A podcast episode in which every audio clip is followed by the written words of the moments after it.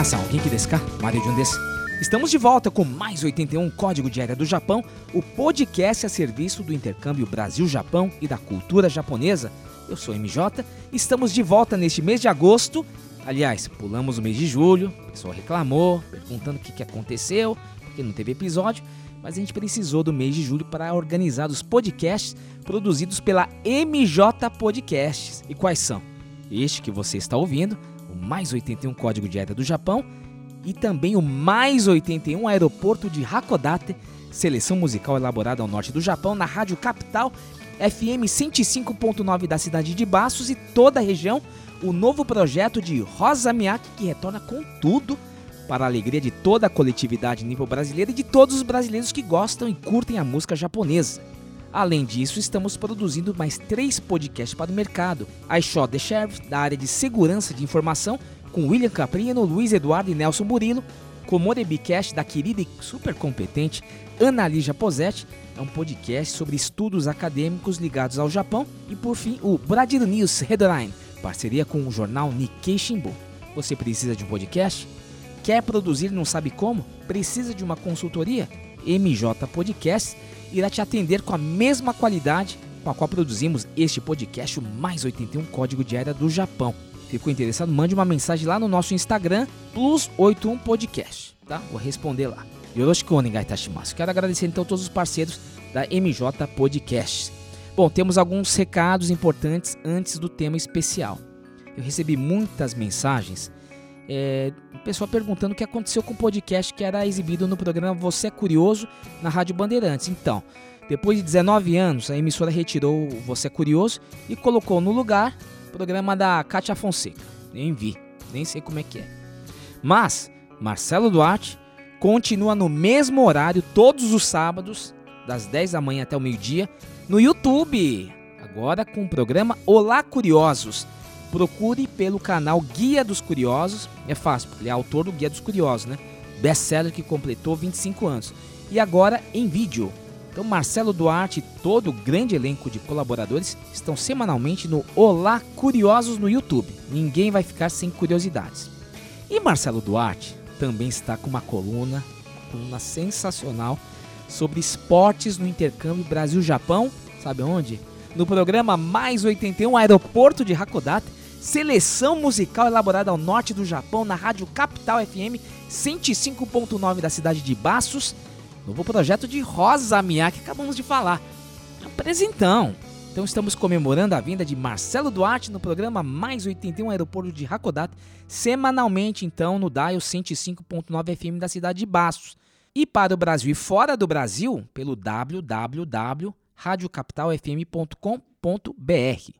Aliás, você pode ouvir os programas passados, este aqui do Mais 81 Código de Área do Japão, o aeroporto de Hakodate também, no www.plus81.com.br. Você será redirecionado na nossa plataforma de podcast. Estamos disponíveis também no Spotify, Apple Podcasts, Google Podcasts, Deezer, SoundCloud, é Pocket Cast, Castbox e outros agregadores de podcast. Você digita Plus 81 e rapidamente você vai identificar o nosso logo bacana, que é um amplificador fazendo alusão ao número 81, porque 81 é o código de área do Japão. Então, rapidamente eu quero mandar um abraço a Ângelo Piovisan, muito obrigado pelo suporte técnico sempre aqui para o podcast, Fátima Kamata e Patrícia Agostinho Comatos da revista Alternativa, Cláudio Curita, presidente do pavilhão japonês. Tem novidade pintando aí. Walter Roche, presidente da Junta Comercial, querido Júlio Matsuyama, Agnes Sonoda, Roger Takada, Francisco Tupi, Takao Sato de Maringá, Renan Teruya do Japão, Midori Nakamura, Paulinha Sintra, Cecília Saito de Bastos, Emerson Pote, Roberto Suga, minha nova amiga Gabriela Oshiro, Rovilson Brito e todos que prestigiam este podcast, pois quem tem amigos tem podcast. Arigatou gozaimashita. E continuamos com a temporada 2020, ainda na pandemia, todos de máscara, mas com toda a força. Já temos vários episódios no forno.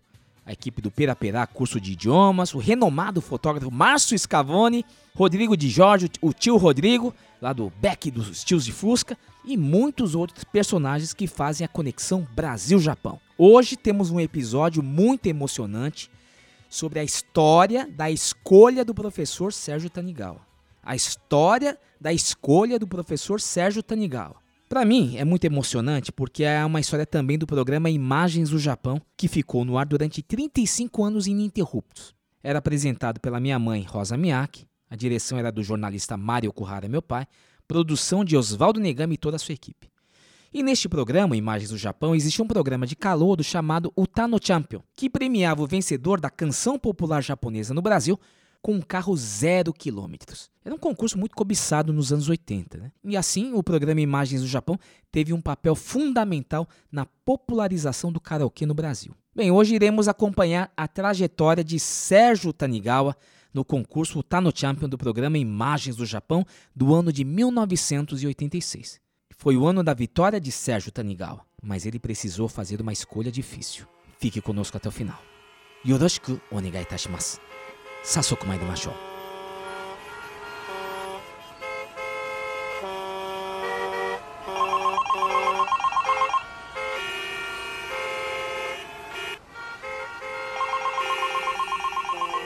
Alô?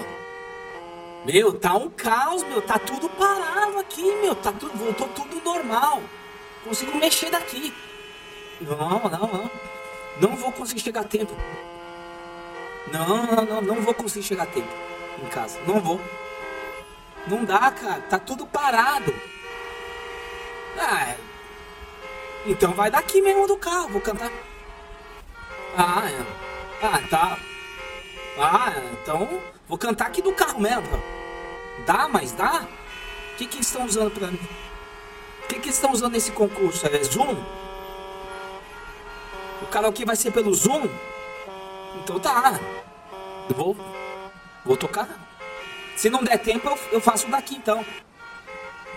Tá, tá bacana. Te mando mensagem. Falou, falou. Vamos lá, vamos, vamos, vamos concentrar, vamos concentrar. Vamos lá. Eu posso. Você está começando agora a maior aventura de sua vida.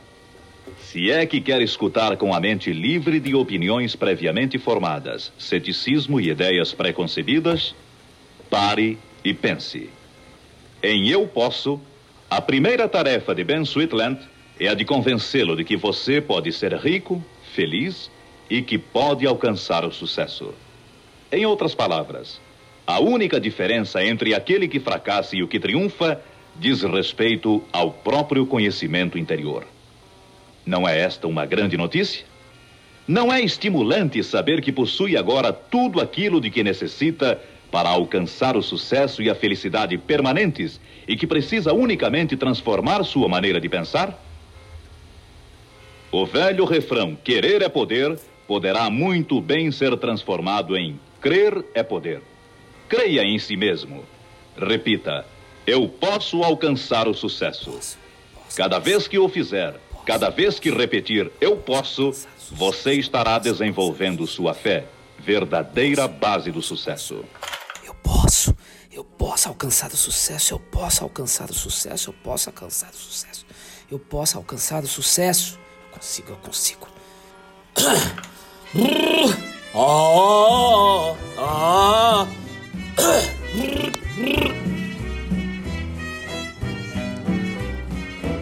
Dos gardenias para ti. Con ellas quiero decir, te quiero, te adoro, mi vida.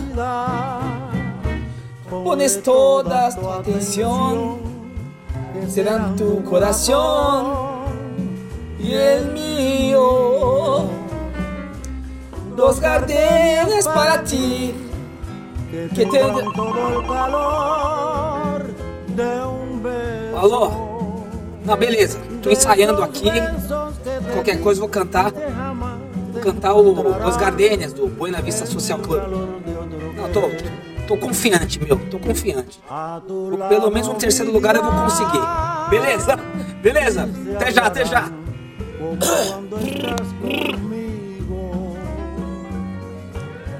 Y hasta creerán, dirán, te quiero.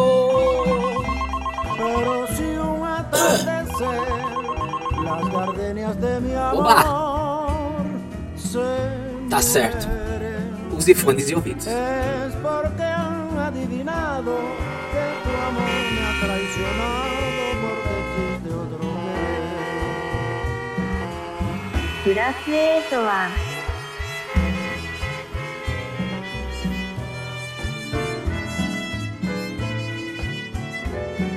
Bom, mais 81 hoje, Código Diário do Japão.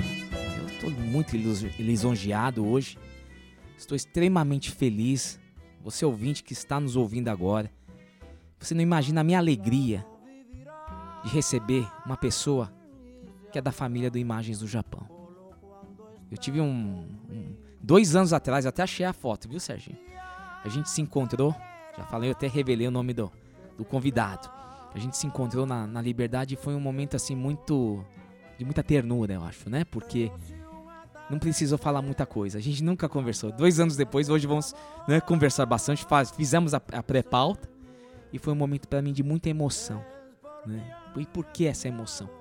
E aquilo pra mim marcou bastante. Falei, isso é uma história. É uma história de todos nós, né? Estou aqui para receber Sérgio Tanigawa, meu Deus do céu.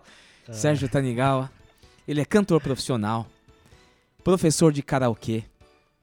Ele é sensei de judô, formado em educação física, professor de educação física, mas acima de tudo é a voz dele. É a voz dele que nos trouxe aqui. E você não sabe o quanto me deixa é, feliz de poder estar aqui depois de 30 anos. 30 anos, né? É, que eu fiquei afastado, né, da, da- do programa Imagem Japão, no qual eu tenho, assim, maior respeito e foi um dos momentos mais felizes da minha vida.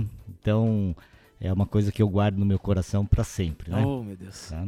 E é muito interessante porque você, a gente vai falar isso mais no segundo bloco, você foi o campeão do Tano Champion de 1986. Era um quadro, né, que existia um, um, é, no, no programa Imagens do Japão, né, que minha mãe fazia, né. Você ganhou o carro zero quilômetros, né, cantando e era ao vivo, né, na TV aberta. A gente fala TV aberta hoje. Foi um momento muito impactante pra mim. Então, eu que vivi, eu cresci dentro da TV, vi você, né? Desde pequeno, me marcou muito. Você sempre muito bem falado, sabe? Serginho, boa pessoa, Serginho, não sei o quê. Isso fica na cabeça da gente, Serginho.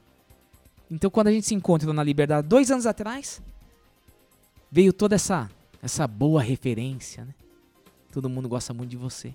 Então, o, o episódio hoje 1986 é o ano da vitória. A gente vai conhecer a sua trajetória. Mas eu, sabe, Sérgio, eu posso abusar de você hoje um pouquinho? Sim, claro, John. Você é profissional, né? Você sabe. Eu também, às vezes, eu dou meu... minhas arriscadas por aí, né? Sim. Então, eu queria aproveitar assim, um pouquinho. Porque, assim, a gente fala karaokê, mas karaokê tem técnica, né? Tudo é vocal, a, a aula de vocal, de, de música. E eu vejo na, na música japonesa um desenvolvimento de todas essas técnicas, são muito bem claras. Eu não sei se o Nihongo, pela sua língua, ela ajuda, mas muito vibrato. A gente às vezes não precisa nem entender música, não precisa nem ler partitura. Mas a gente já sabe que é um vibrato, um falsete, sabe, um negócio anasalado, uma husky voice, né, e assim por diante. Mas assim, eu acho que talvez esse vibrato É, é. né, expressa um pouco mais o sentimento, né, do da música enca, Ah, o anasalado também, né, que vem um pouquinho, você pode ver que o minho, né, Minho é ele maravilhoso. bem, né, usa muito, né? Então eu acho que na minha opinião, na minha opinião seria assim, mais a para reforçar mais o sentimento, né? E as músicas encas geralmente envolvem muito sentimento, né? Você, como é que você, é, o aluno que vem, você é professor, né, também, você faz shows no Brasil inteiro, isso a gente é, é- já vamos tocar nesse assunto, né, em uma coisa incrível que a gente tem na nossa colônia japonesa, né, mas você também dá aula. Eu queria entrar um pouquinho na, na parte, assim, pra a pessoa entender o que que é o Enka, né? Sim. E às vezes eu tô falando com quem nunca ouviu falar o que que é Enka, né?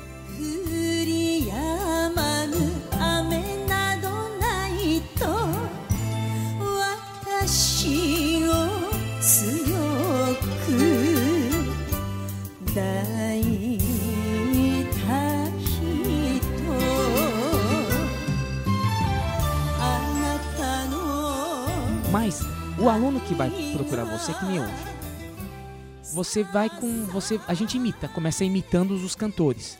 Né? Sim. É. Oh, E aquela, aquela coisa de botar o ar. Não tem umas coisas assim? Ô, Dilton, você leva jeito, hein, cara?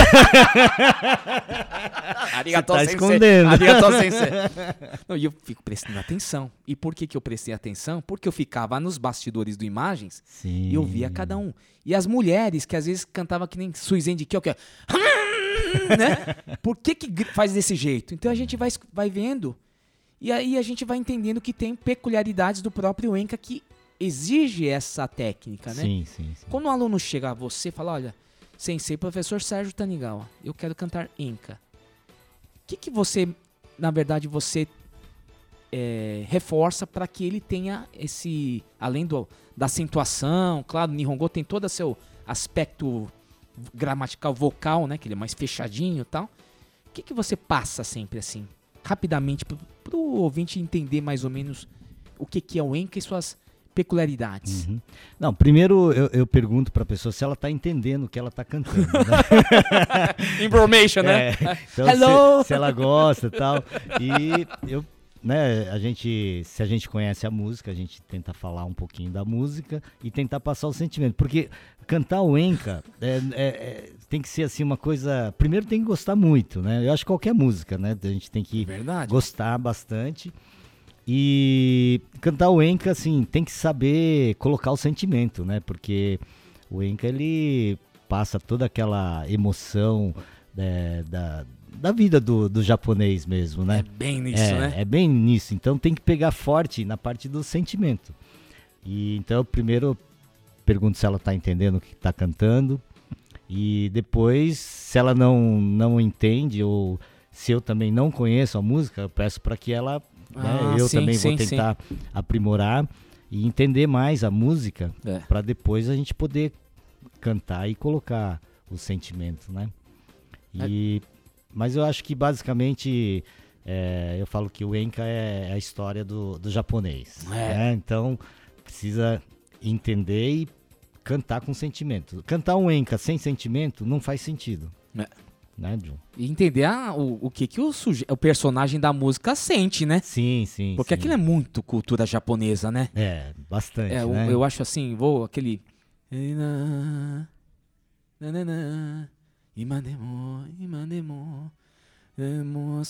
Esse é Yuki Guni. Ai, meu Deus, é, é o mesmo é. cantor. É, o mesmo cantor. É o Yoshikuzo. É Yoshikuzo. É? Mas assim, o Sake... Tem o Sakeo, é, né?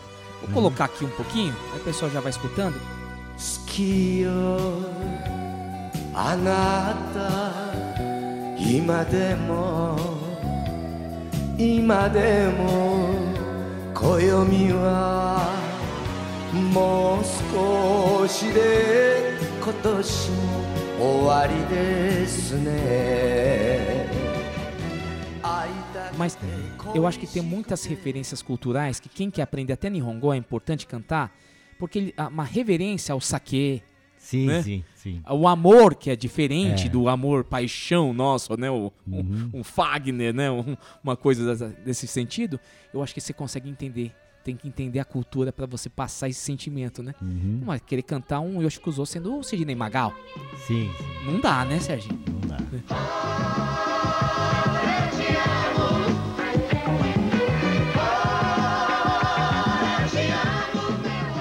Fala um pouquinho, Serginho. Vamos falar um pouquinho da- dos seus alunos aqui. Pra gente entrar, quero explicar o que, que é o mercado do karaokê. Como é que são Uhum. suas aulas hoje, assim, do. é, que ah, o número de alunos que você tem? São aulas particulares? As idades? São todos nessa linha Enca ou também tem a linha romântica também? Sim. Hoje, né, Jun? ah, Você é um cara ro- romântico também, né? Ah, eu gosto mais das músicas românticas, né? É, músicas que tem assim, que tocam mais o sentimento, né? Mas assim, hoje é, o mercado de karaokê no Brasil, né, principalmente em São Paulo, ele tá muito forte, é muito grande, né? Porque é, com os concursos de karaokê, a gente tem, é, tem visto assim uma procura, uma adesão muito grande de pessoas cantando em concursos, né? E, e também, assim, é, tem o pessoal que não, não canta em concursos, mas gostam de, de karaokê, gostam de música. E, e hoje muita gente aposentada que está procurando atividades, né? Então, hoje eu vejo uma procura grande de, de, de pessoas que é, estão aposentadas e estão querendo aprender a cantar. Mas a nível de diversão. Então nós Ah, temos, Sim, sim. é, nós temos assim, aqueles alunos que gostam de competir, em participar de concursos de karaokê, e alunos que querem cantar por prazer, por sair com os amigos pro karaokê e se divertir, né? Mais por diversão. Então tem esses dois nichos. Ah, sim. E o meu, praticamente, eu, eu tô mais focado assim. é, a procura maior está sendo de pessoas que. É, grupos de aposentados que se interessaram pela cultura. Grupos? né? É, Nossa. grupos. E que, é, que gostam de música e estão tentando é, aprender a cantar. Nossa, né? Serginho, mas em grupo não é mais difícil? É difícil, Pessoal mas é. com vergonha é- do coleguinha lá. ó. Não, não, porque geralmente são amigos, né? E às vezes eles frequentam karaokês e tal. Então, é, é uma aula assim bem descontraída. É como se, por exemplo, John, é, você alugasse um karaokê box e fosse com, a, com, a- com seus amigos e cantasse, se divertindo. né? Ah, entendi. E aí tem uma pessoa que está instruindo, que sou eu. Ah, que legal né? isso. Então, o que, que eu faço? Eu dou. é, geralmente, toda aula a gente começa com um aquecimento é, vocal, né? E um aquecimento físico também, que é o que a gente fez ali. Sim. Um pequeno alongamentozinho, mas para deixar a gente é, mais tranquilo, relaxado. Porque cantar, na verdade, Jun, é, a Ah. pessoa tem. O emocional é muito importante, né? Então, É. uma pessoa que vai cantar, ele tem que estar relaxado, tem que estar bem tranquilo, né? É, aí ele consegue. é, consegue um, um- um desempenho melhor, né? Então eu faço esse aquecimento corporal, um pouquinho de um alongamentozinho bem básico e depois entra para vocalizes, né? Técnicas vocais, Sim, sim. técnicas de respiração. A gente faz um pré-aquecimento em conjunto. Aí depois cada um vai, escolhe sua música e canta e eu vou orientando. Então é como se fosse um, um- uma diversão assim de um, num karaokê box com os amigos, né? Só que tem uma pessoa que tá ali orientando, que sou eu. Nossa, que Entendeu? legal isso, hein? É. Eu só tinha visto isso aí em aula de violino dos meus filhos. Ah, é. É, que Ah, quando é pequeno, assim, começa, né? É legal, né? Uhum. Porque eu acho assim, tem uma coisa que é, é muito difícil, é você. É autocrítica, né? Você perceber também que você tá melhorando.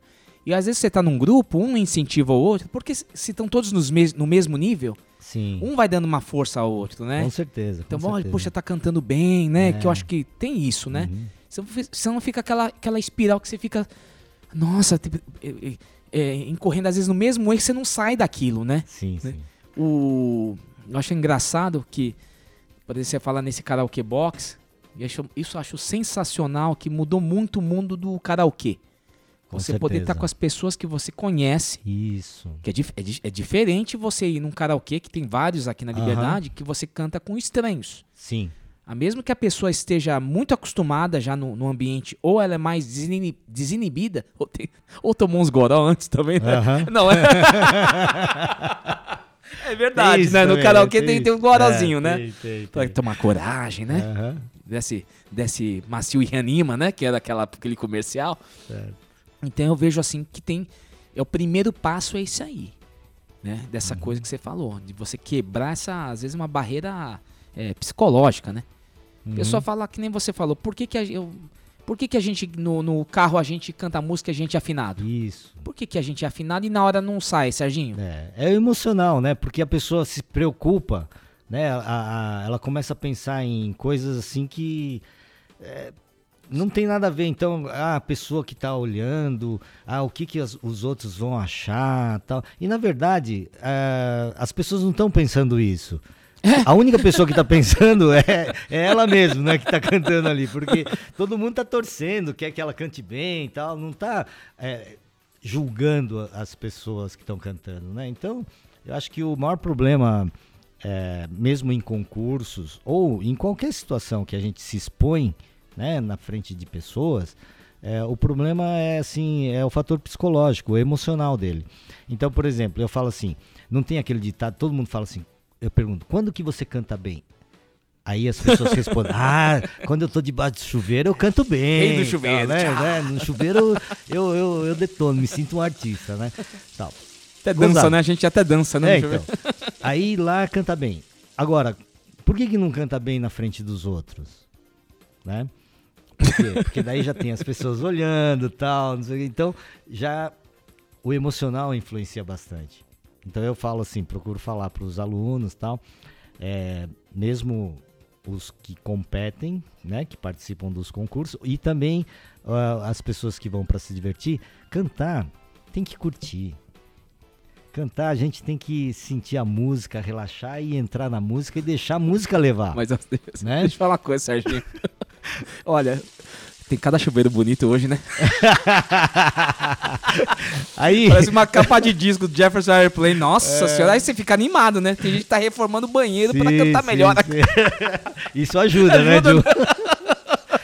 Então, aí eu, eu, eu falo assim, eu brinco, né, com, com o pessoal. Eu falo, puxa vida, eu vejo nos concursos, né? Eu também fico nervoso ainda. Você, Até Serginho? hoje eu fico nervoso e tal. Mas eu vejo que cada vez mais a gente é, olha o pessoal cantando. é, no, no, no treino, nos ensaios, né, que, que eles estão é, praticando, eles cantam bem. Aí chega no dia da competição, no dia do concurso, geralmente cai de 30% a 40%. Nossa. Então, por que será? senhora. Aí eu falo, é, o- cantar ele canta, porque se canta no, no, no ensaio, no treino, ele sabe cantar, É. né? É, e quando chega na frente das pessoas, ali no palco, ele cai. Então, tudo é o fator psicológico, é o emocional. E, e eu, eu acho que assim, é, se a pessoa tiver um autocontrole, souber controlar isso, ela vai, o desempenho dela vai ser melhor, né? Aí eu até brinco assim, eu vou dar uma sugestão para esses concursos que tem de karaokê ou concurso brasileiro paulista, né, que é o, o mais importante, né, verdade, que são os brasileirões, é, os brasileiros é, paulistão, e tal. Então, que coloquem um chuveiro no palco, entendeu? Porque daí a pessoa se sente debaixo do chuveiro e, e o negócio vai fluir Nossa, legal. aí vai resolver. Aí vai resolver o problema. aí vai ser empate. É, coloca um chuveirão lá e tal e a pessoa se sente... Nossa, que ideia, hein, chuveiro. Serginho? o, o- você sabe que o que eu imagino assim, quando você tem essa aula em grupo, em que todo mundo tá junto, você vai vendo, o que eu percebo assim, para fazer um paralelo com a aula de violino do meu filho, né? Uhum. Você tem sempre um recital, né, onde você expõe todas as suas habilidades. É- é- eu vejo que o passo depois de tanto treinamento, exercício, é a apresentação em público. Sempre é, porque a música você acaba compartilhando com, com as pessoas Sim. você, nesse caso, você tem alunos para modalidade competitiva, fica fácil. Então, ele, Uhum. concurso, você já. Que é totalmente diferente, né? Uma aula é, com grupos é, e, e uma aula individual, que é aquela pessoa que quer competir e tal, ou que que não compete, mas que ela quer ap- aprender mais. Então, assim, a aula já é, é diferente, né? O foco é diferente. Ah, entendi. entendeu? Aí, assim, a gente pega em algumas particularidades pequenas, né? Que é, numa aula de grupo não teria condições porque não tem tempo, né? O- por exemplo, no caso, então, essa é a modalidade competitiva, né? Uhum. No grupo, por exemplo, onde que seria o desafio? Ela, ela canta para se. Você comentou.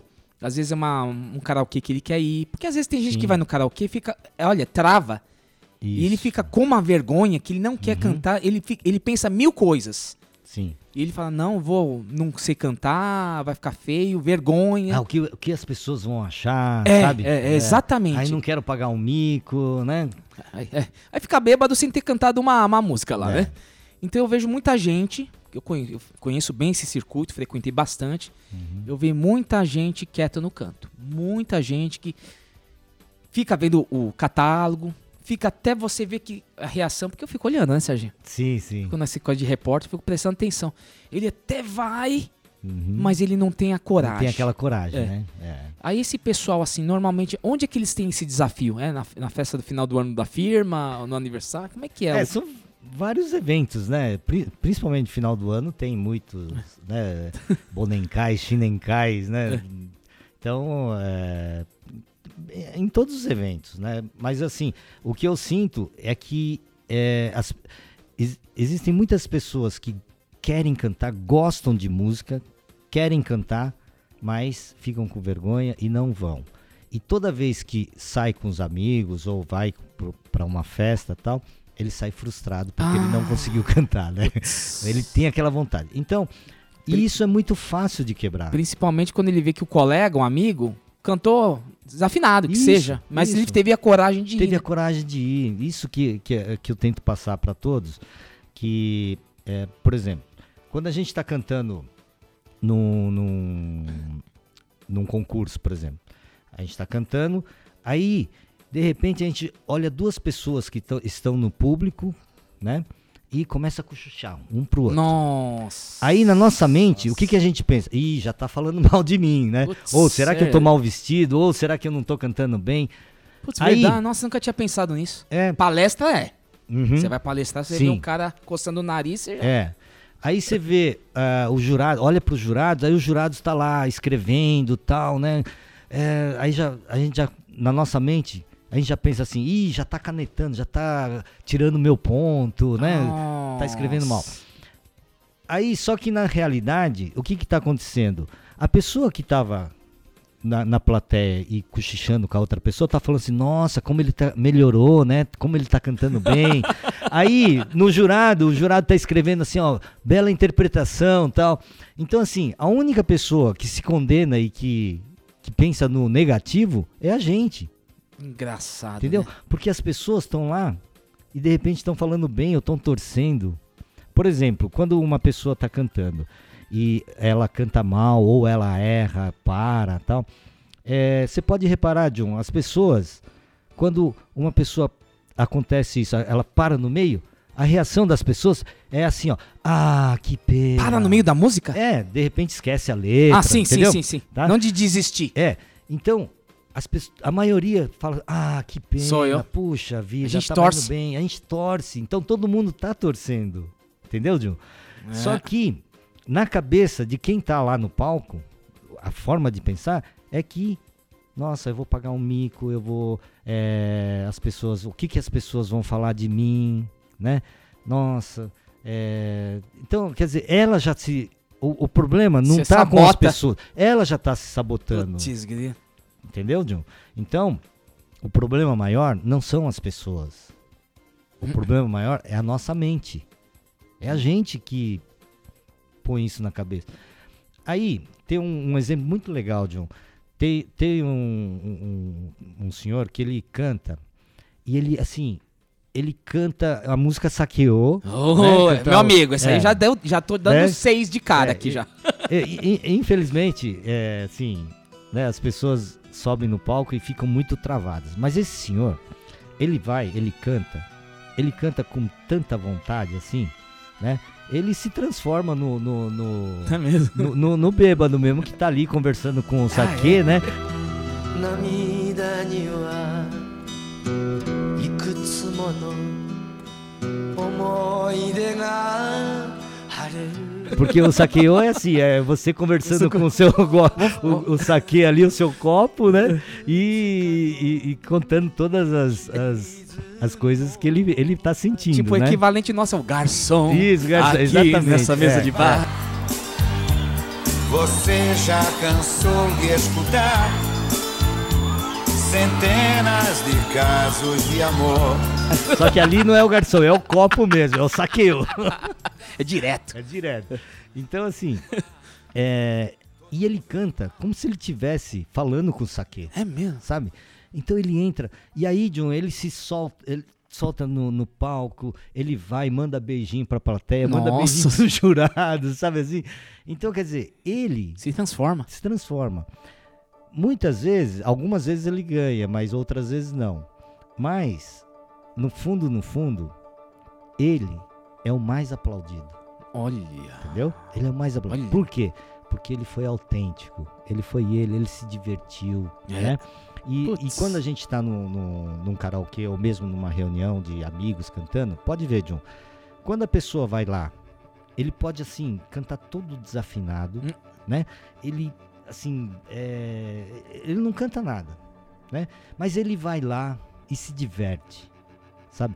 Esse cara é o mais aplaudido, Pior que é verdade. entendeu? Incrível. Por quê? Porque ele foi autêntico, ele foi ele, né? E, e a gente que, muitas pessoas que não vão cantar tal, acabam admirando a atitude dele, porque fala assim, puxa vida, ele não canta bem, mas ele teve a coragem de ir lá É. cantar. Eu não tenho.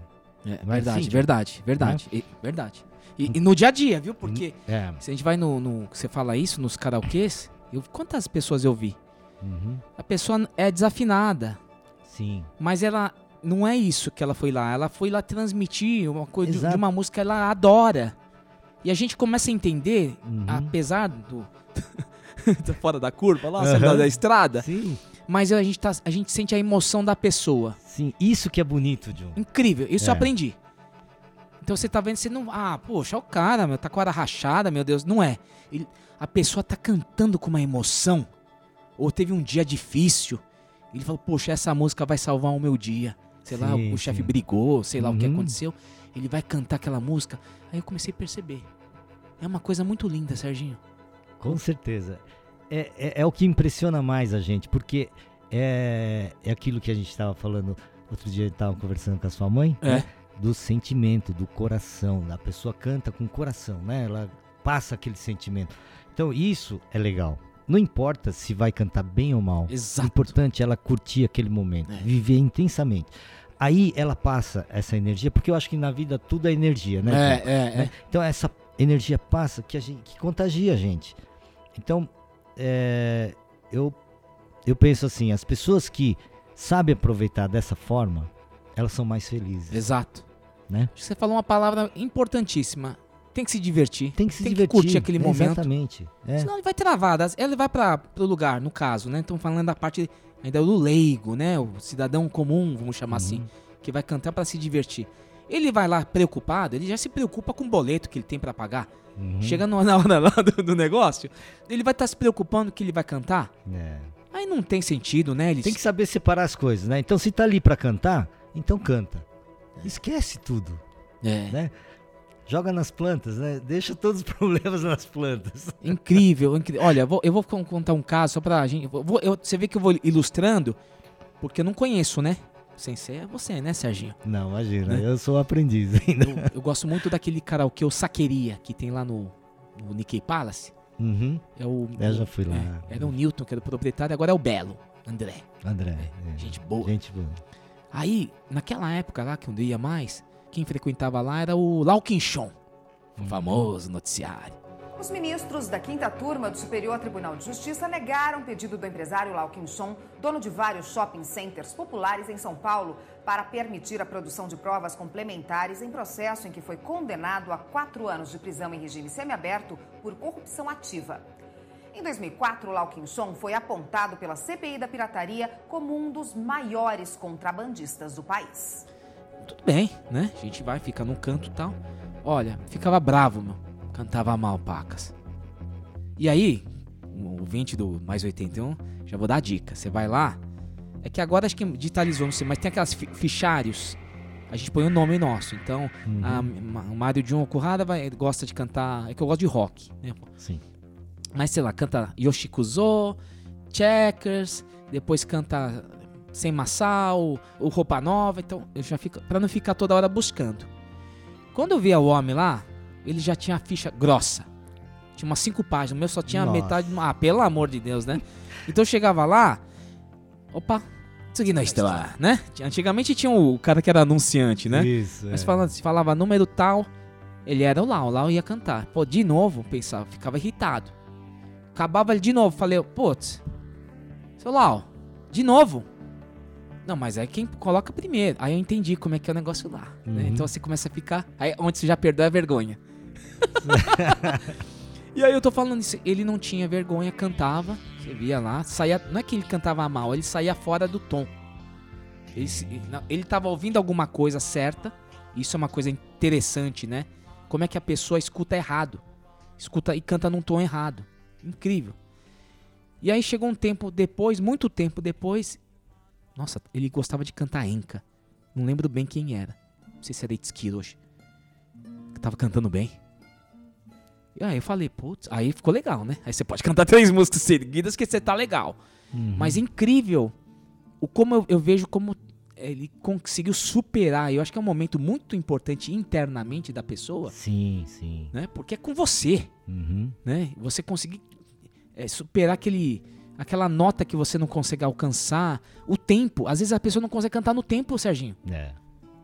Tem muita gente com dificuldade, né? É, qual- como é que você vê isso assim? Quais são os, os problemas, não sei se é problemas, dificuldades iniciais assim de um de um leigo, leigo, né? Aham. Então, é, eu acho assim, muita gente é, até tem, assim, é, consegue cantar, mas falta uma orientação. Por isso que eu acho que é, nessa parte seria interessante, né, a pessoa procurar uma orientação de alguém que possa dar umas dicas para ela, porque é, às vezes é coisa simples, né? Agora, é, tem pessoas que têm uma certa dificuldade de, de pegar o tempo, de, é, de afinação, tudo. Então, é mais difícil o trabalho. Aí teria que ter um trabalho mais intenso, né? Na parte do, do aprendizado, da iniciação. O mais importante é a iniciação, né? É, não sair já cantando. Tem, ter um... é, fazer a pessoa entender que o, o que é mais importante é o ar, que a respiração é Hum. fundamental, de como respirar, de como emitir né, uma, uma voz tal. Então eu acho que é, tem todo esse processo que a pessoa tem que fazer o trabalho de base, que é o beabá. É que nem jogar tênis. Se você for Ah. entrar lá e começar a jogar tênis, por exemplo, sem aprender a segurar numa raquete, a fazer os movimentos corretos, você não vai ter um- um- uma evolução. Né? Um, um aluno seu para uma música, por exemplo, ele tem que se dedicar mais ou menos quanto tempo para uma música, cantar legal uma música. Aí depende de pessoa para pessoa, John. É mesmo? É, tem gente que pega muito rápido, tem gente que demora mais, né? Mas assim, o mais importante. Um é- mês, um mês. No- Ah, um- não, assim, às vezes tem. é, numa aula, por exemplo, a gente consegue pegar com, com o grupo.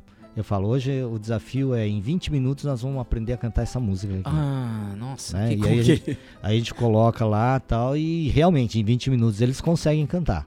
Consegue? Conseguem. É. Meu Deus do céu. Então, assim, é, é muito de da forma com que você vai, né? é, pega a música e, e tenta é, aprender a música. Então, por exemplo, eu dou muito, muito muita ênfase a primeiro é, a pessoa ouvir mais, porque normalmente o que que acontece? A pessoa ouve uma música e já começa a cantar junto com o cantor Ah, Né? sim. é, tá tocando na rádio, começa a cantar tal. Aí o que acontece? Cada vez que ela canta, ela acha que tá cantando bem. Fala, lógico. nossa, como eu tô cantando bem. Mas na realidade não é. É o, a voz do cantor que mistura com a voz dela, com a nossa voz, e a gente acha que a gente tá cantando bem, tá abafando. E isso, a mente tá gravando tudo, né? Então, e na verdade, tem partes que ela não está acertando a nota, não está cantando certo, mas como a voz do cantor cobre, a gente tem essa falsa impressão. E aí a mente vai gravando tudo isso, e aí quando a gente vai cantar sem o cantor, Nossa. várias partes saem errado, né? Fala, pô, mas com o cantor eu tava cantando bem, e aqui eu tô, tô errando, né? Então eu acho que é a forma de iniciar. Então a primeira coisa que eu falo para os alunos é ouvir. Ouvir a música e cantar baixinho, como se estivesse cantando na mente. Tudo é a mente. Na minha opinião, tudo é a mente, né? Então, quando ela faz um, esse trabalho de ouvir mais a música e cantar no subconsciente ou cantar meio baixinho, aí o que acontece? Ela vai é, comparando o que ela está cantando com a do cantor e ela vai acertando as notas. Nossa, cantar baixinho, eu achava que. É. Não, pelo contrário, você tinha que cantar alto pra você se ouvir. Não, não, não. Isso eu tô falando no, no começo, Ah, né? pra aprender uma música. Aí o que, que eu faço? Então, por exemplo, numa aula que eu falo que em 20 minutos nós vamos é, aprender a cantar música. Eu escolho uma música que nunca, que ninguém cantou. Talvez tenha ouvido, mas nunca ninguém cantou. Então tá. A gente põe a música, eu falo, desafio em 20 minutos nós vamos aprender essa que, música. que música, por exemplo? Né? Só pra ouvinte. Ah, Vamos sei botar lá, no- uma, uma música é, brasileira, por Roupa exemplo. nova. É, tipo, vai, Deus e eu no sertão. Certo. Pá. Então coloco lá. Nunca vi ninguém viver tão feliz como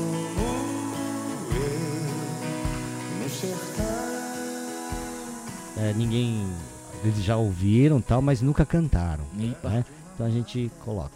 Aí começa, eu falo, ouve, eu vou cantar um pouquinho aqui, é, eu vou colocar assim, 50% da minha voz, e vocês vão ouvindo mais o karaokê, acompanhando a letra e o que eu tô cantando. O meu vai ser a referência, e vocês. é, o, o que eu preciso mais é que vocês se atentem é, a ouvir. O sujeito já tá agarrado na tua perna nessa hora, né? Aí eles. é, a gente começa, faz umas duas, três vezes, e só a primeira parte, que é mais para Ah, que aprender legal, a melodia. legal, legal. né? Então é coisa rápida. Tal. Aí eles vão vendo que a cada vez que, que a gente vai cantando, eles vão melhorando, eles vão entendendo a música. Ah, Né? legal. Porque eles estão focados, o ouvido no, no karaokê, né? E na letra e naquilo que eu tô cantando. Então tem a referência. Então eles cantam baixinho, eles não cantam alto. Então, quando a gente canta baixinho, a gente consegue se ouvir. A gente sabe o que a gente está cantando. Entendeu? Então não mistura. Aí não tem aquele problema de quando canta alto junto, mistura as vozes. Tipo, a gente competiu Então tá com Stevie definido. Wonder. É, tá bem definida a, a voz do cantor e a voz né, da gente. Então a gente consegue ter um, um aprendizado muito rápido, a gente entende como é que é a música e aí a gente é, a música cada vez que a gente canta a gente vai é, entendendo mais. Chega no fim, ela já está cantando. Aí eu começo a falar, então agora põe um pouquinho mais de voz. Então no começo, por exemplo, eu falo, é só 10%. Então vai tipo quase quase nada de som. Aí depois vai aumentando aos poucos. E aí ela começa a entender a música e começa a ganhar confiança cada vez que ela canta. Chega no final, em 20 minutos ela tá cantando aquela Ah, parte. mesmo? Aí a segunda e a terceira parte, se tiver, é só trocar a letra. Mas a Ah, melodia ela já entendeu, a pegou. música ela entendeu, Absorveu isso aí já. absorveu. Então fica fácil. O- o- eu vejo assim, a gente sempre fala do retorno que é importante, né, no, no Uhum. equipamento para você ouvir a voz. Você as- usa fone? As pessoas cantam com fone, que nem a gente grava um disco. Não, profissionalmente, né, as pessoas. Eu, eu particularmente, eu não, não uso ainda, nu- nunca usei, né? Mas a gente vê, né, que os profissionais eles usam tal. Você acha É, interessante? Seria legal? Eu, eu acho que sim, porque aí tem uma ideia, né, mais precisa daquilo que está saindo para o É, é. público, de como sua voz está saindo, né? O playback que é muito importante, né? É, é. é da gente ouvir, porque o que dá insegurança pra gente é quando a gente não ouve bem o retorno É, então. do playback, por exemplo, está cantando. Isso é uma loucura no quando não dá. é. né? Você começa a berrar. Aí tem que ter é, esse autocontrole. Então, eu acho que é, nesse caso o fone vai ajudar bastante. Mas o importante, assim, é a gente é, se divertir. É. Não, e eu acho que deve ter muito desses primeiros iniciantes que começaram de uma forma só mais social, de querer aproveitar o momento, de amigos, família, confraternização, e é que acabam muito tempo com você indo pro competitivo também, né? Sim, sim. E aí eu acho que uma coisa interessante que a gente tá falando já, uma, uma parte assim que eu acho fundamental, porque você, a gente, como, como nós hoje aqui, estamos de frente a um microfone. E a Uhum. utilização do microfone é extremamente importante para você não, não estourar a voz, você fazer Sim, isso, sim. fazer o tal do vibrato, Uhum. como ele tem que ser feito, usar o ar. Isso, isso você também passa já nesse, na modalidade competitiva, Serginho, já? Na, na, na modalidade com- competitiva, com certeza a gente tem que passar, porque esse controle é muito importante, né? E principalmente assim, se o nível vai, vai subindo, né? Porque dentro do- dos concursos karaokê, é, é, tem, são vários níveis. Então tem o iniciante, aí depois tem é, a categoria B, Ah. A, e é, Ah, são várias especial, categorias. É, à medida que ela vai ganhando, ela vai mudando, a- vai subindo a categoria, né? Por e, e também dividido por faixa etária também. Só para o ouvinte ter uma ideia, assim, num evento grande como esse, são quantos candidatos participantes? Olha, no, no, no é, nós temos o concurso brasileiro e o paulista, né? Que é como se fosse o brasileirão e o paulistão do, do futebol, de qualquer modalidade. E no- nos concursos é, brasileiros, eu já vi assim, concurso com oi- 850 candidatos. 850? É. Então hoje varia assim de 600 a 800 candidatos. São vários dias, né? né? E geralmente fazem três dias, né? Ao final de Nossa semana, Senhora. sexta, sábado, domingo. E Jun, é, o, o concurso de karaokê, esse brasileiro e o paulista, hoje no mundo todo, né? é, ele é considerado o maior concurso que consegue é, fazer uma eliminatória e uma final com 800 candidatos. Nossa Senhora. 600 a 800 candidatos, né? Em três dias. É, nem no Japão, que né, é, o Então. karaokê eles praticam muito lá, nem no Japão existe um concurso desse tamanho, desse porte. Então, é, em termos de concursos de karaokê, o Brasil assim está muito, muito bem, está muito adiantado. É, e no mundo todo não existe concurso maior que, que, que esse que faz assim final, é, é, eliminatória e final num final de semana. E é da nossa né? colônia japonesa, né? Porque existe concursos assim é, grandes, né, no Japão também, aqui também, tipo The Voice Ah, e sim, tal, sim. que tem muito mais números de participantes, um número é muito grande, mas isso é durante um tempo, um período. Ali não, o concurso brasileiro e o paulistão é no, no final de semana, Nossa. né, ter esse número de, de candidatos. É muito bonito, é muito bem organizado, assim, com uma estrutura muito bem é, feita. É, O resultado é imediato, é, o corpo de jurados, né? Tem vários grupos de jurados, então vão alternando. E- e, o- Nossa, e é o, o lógico, né? concurso começa assim 8 horas da manhã, vai até às vezes tem é, dia quando tem o- a categoria pop, vai até meia-noite. Nossa né? Senhora. Mas direto, não para, sabe assim, é o dia todo. E é impressionante, é um muito bem organizado, é um concurso assim que vale a pena todo mundo ir lá conferir. É, e é um, é um espetáculo bonito, Bonito. né? Que acho que às vezes o ouvinte está ouvindo assim, ah, é um concurso, é uma, uma- um festival. Não, é um espetáculo porque eu acho uma coisa muito bacana, Serginho. Isso eu, eu fazer uma referência, até para falar dessa parte já, passando para a modalidade competitiva até dos seus alunos, porque assim, eu sempre vi, eu sempre tive a referência do cenário musical do Japão. Então os artistas não repetem suas roupas nas apresentações. Raro, hein? Uhum. Né? Então, assim, tem uma, uma preocupação com, com roupa, figurino, Sim, cabelo, sim. postura, gestual. Fala gestual e postura. Não. Tem toda uma peculiaridade, né? De gestos, tudo mais. É, é, modo de falar. Às vezes você tem uma, uma, uma- uma abertura para poder fazer uma menção, agradecer. É tudo muito cirúrgico até, né? Isso é um Uhum. grande, assim, é um show. É um show que, o, que a pessoa, o espectador vai ter. Com uma pessoa que você fala, não, não é possível, que a pessoa não é profissional, é um amador, né? Muitas vezes. Mas canta, canta que nem um artista de verdade, né? E isso eu acho. E você passa todas essas noções porque você é campeão, né? Você é campeão, Serginho. Imagina, não, não, não. Ainda falta muito, Você é né? campeão. Um dia eu chego lá. É ca- campeão do- da música. Não, imagina. Mas assim, é, é, é impressionante, John. Você é, só indo lá mesmo assistir para ver como que o pessoal leva a sério, né? Você precisa ver a produção dos, das pessoas, é, crianças assim, Ai, de é lindo, né? dois, Ai. três anos já, né? Com- Pô, pô, pô, é, rato. cantando. Então, assim, é um evento que, que é muito interessante porque pega, agrega desde crianças, assim, dois, três anos de idade, até senhores de 90, 90 e poucos anos Ah, cantando. 90. Ah, nossa. É impressionante, né? Então, assim, pega três gerações quase, três, quatro gerações, É, né? é. E isso é muito legal, muito legal porque é, fica um ambiente muito familiar? E você vê assim várias famílias que vêm, pessoal do Brasil todo. Então é, é um chega a ser um- uma confraternização, É verdade. né?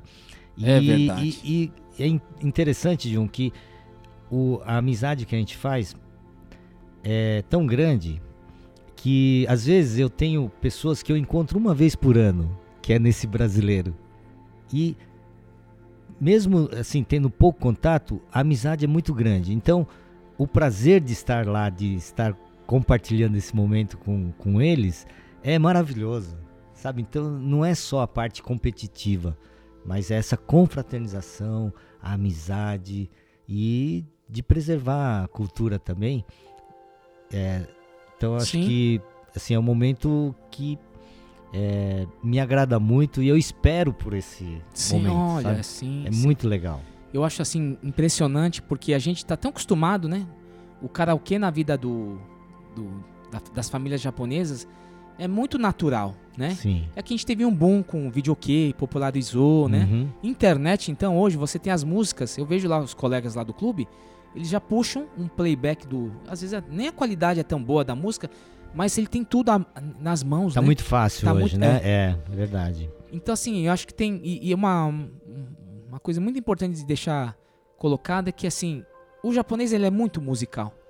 Muito, Sim. muito, muito. Às vezes não dá essa impressão, porque a gente fica só naquelas coisas tradicionais de koto, shakuhachi, mas o, o, o japonês ele é muito sensível. Tanto é que no Japão, eles absorvem todos os gêneros de música. E tem público pra tudo. Jazz, clássico, eles amam a música. Tanto é que a bossa nova lá tá sendo uma preservada lá. Sim, mais do que aqui, né? É, que já esteve aqui nessa bancada virtualmente, né? À distância, aliás, Mitinari Usuda, que é o grande eh, eh, representante da bossa nova no, no Japão, né? Ainda mais agora sem, sem João Gilberto, né?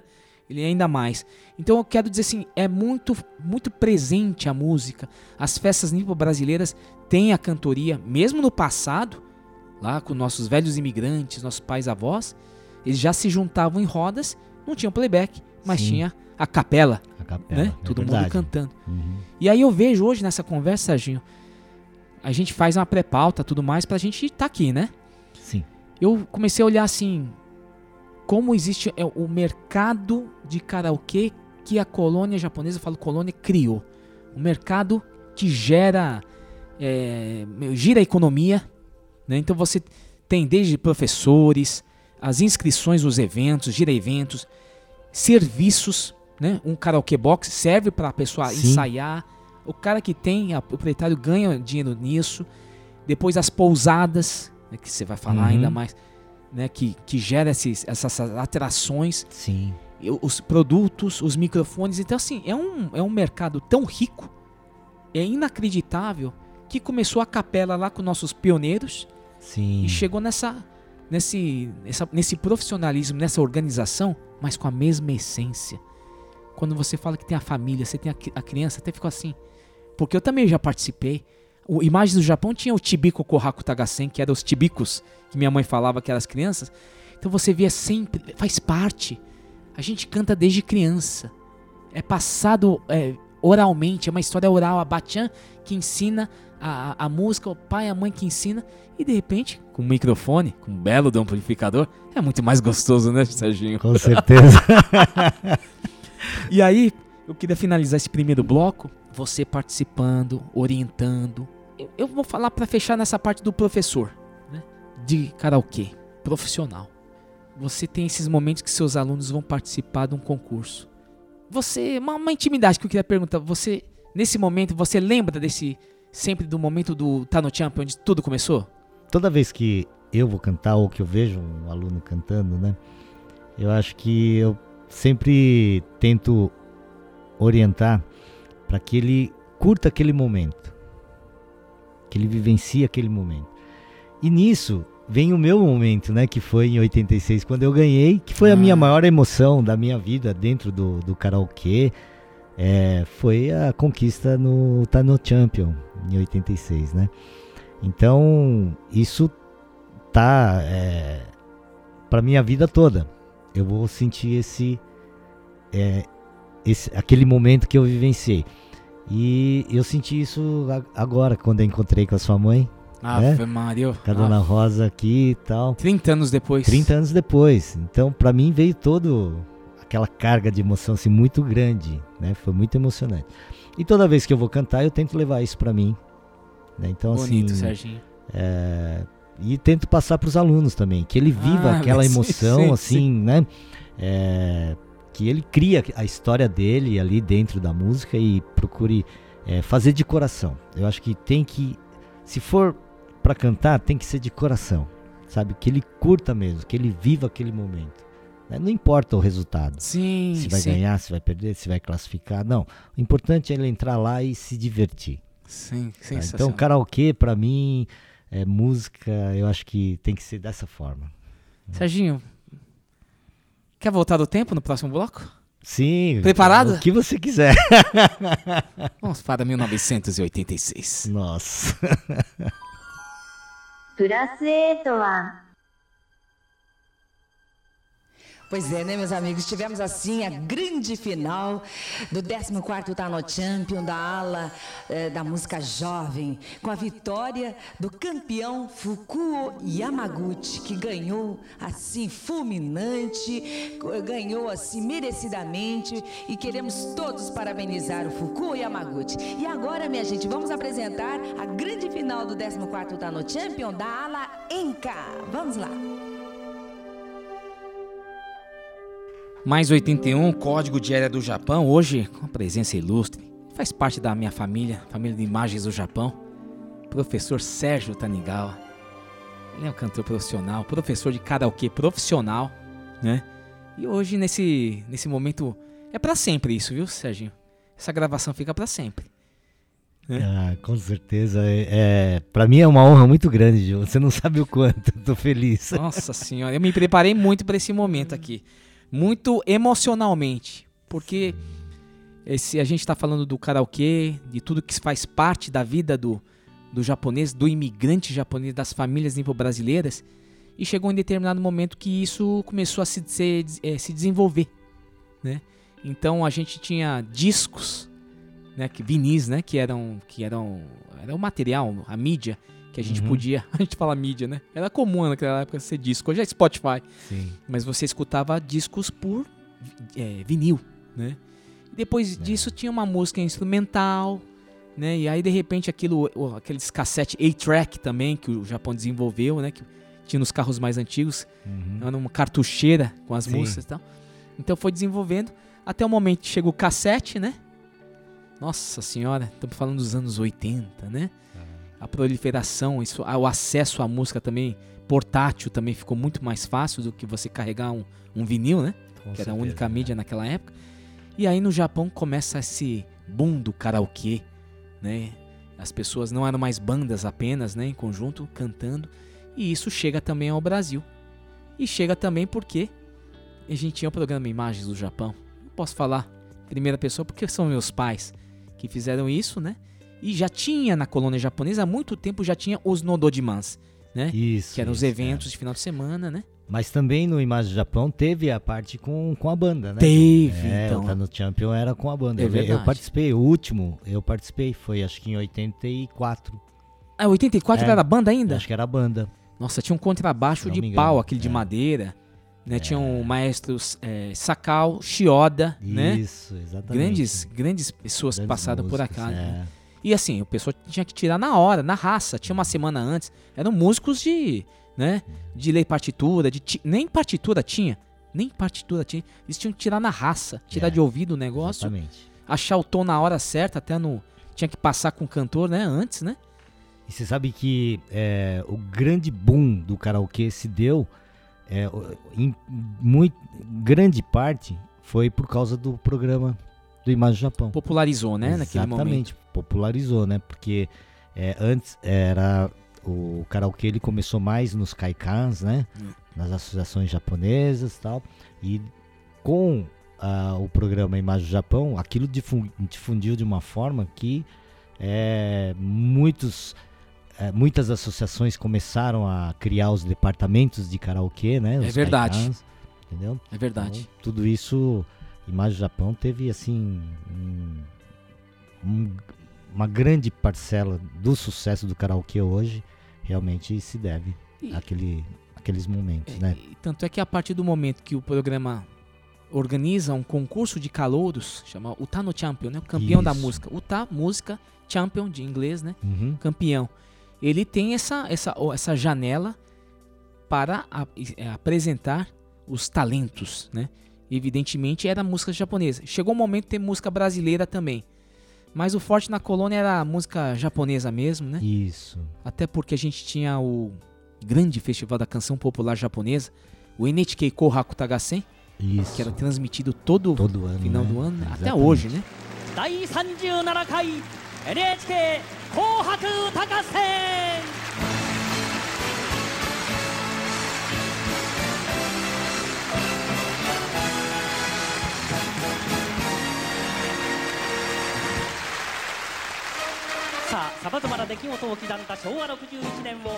Mas era um momento muito esperado pela colônia japonesa, porque eram os grandes consagrados cantores da, do mainstream japonês, né? Exatamente. E muitas, melhores. e, e muitas vezes a, a gente esperava porque seria a música que a gente ia cantar. Isso. E era o Tanoshimi, né, do, dos japoneses, né? Tanoshimi, pra quem não sabe, assim, era aquela, é, aquela, aquele momento especial, né, que a gente esperava todo ano. E eu lembro, assim, minha família toda, a gente se reunia, se assistia, era uma Dia coisa 31 de dezembro, né? Quer dizer, na virada, Na virada, né? né? É uma Na coisa virada. impressionante, É até hoje, legal. né? E os figurinos, né? Então a É. gente começa, o- todo mundo começava a copiar os figurinos, né? do- dos Sim, cantores. E, e era transmissão ao vivo, né? Via satélite, É, via né? satélite. Então, e, e para nós era, era, era muito bom porque é, lá meia-noite no Japão era meio-dia aqui É, no Brasil. Então, todo é bem mundo- no horário do almoço. Juntava toda a família, né? Juntava todo mundo e assistia, né? E eu acho muito in- interessante que isso, isso por muito tempo fez parte das, da, da- não só nossa, que é a imagem do Japão, a gente também vivia isso, mas das famílias é, nipo-brasileiras, né? Sim. Você tinha aquele momento e, e um, e um- um espetáculo de super qualidade, porque aqueles espetáculos do Japão, cada cantor é um cenário, Exatamente. né? É uma coisa a gente ficava impres- impressionado. né? impressionado, né? Desde Realmente. do passado. E muitos amigos meus que não eram descendentes de japoneses, né? é, eles gostavam muito e assistiam também. É. Eu acho que foi uma, uma bela referência para todos nós, né? Eu falo todos nós nipo-brasileiros, né? Porque você tinha uma. Naquele momento dos anos 80, estamos falando 86 até, lembrando que era. Brasileiros e brasileiras. Brasileiros e brasileiras. As principais decisões são as seguintes: criação de uma nova moeda, o cruzado. Extinção do cruzeiro, com paridade inicial de um cruzado por mil cruzeiros. José Sarney era o presidente. Tinha uma questão do plano cruzado. Nossa, tava, a gente tava vivendo um caos, né? A parte econômica também. A gente, Brasil, a gente é povo guerreiro. Vive sempre em crise, né? E sempre sobrevivendo, né? Sempre se superando. Sempre superando. então a gente fazendo todo esse essa essa memória. É, eu acho que o Tagasen é essa coisa de você ter uma referência de um artista, né? Uma referência até étnica, né? Porque você tem os artistas aqui, mas no Brasil você não tinha as referências de artistas japoneses. Sakamoto Kyo, que veio pro Rio de Janeiro. O Muita, né? Que- Mas fora isso, então você tinha esse festival. E algumas vezes no programa se passava o NHK Kaio Hall, que era um menorzinho, né? um programa de, de cantores menor. Então eram as raras os, as oportunidades de se ver os artistas. Evidentemente que depois tem as videolocadoras, era a época do VHS, né? Aquela coisa toda. Então tinha lá nas boas casas do ramo, né? A pi- A pirataria boa, né? Que tinha. Que tem até hoje. Até né? hoje, né? Hoje é DVD, ficou mais moderno, né? Pendrive. Mas assim, era o momento de você ter contato com esse cenário musical japonês, né? Então tinha shows, outros, outros programas que a gente não veiculava, que a gente sempre foi muito ligada à NHK e à TV Asahi. Mas tinha bons programas da TV Fuji, tinha aquele... Oh, meu Deus do céu, Zabestoten, que era É, do TBS, sim, sim. que era sensação, semanal, Uhum. aquele ranking dos, dos cantores. Os cantores, né? Os 10 mais, né? É.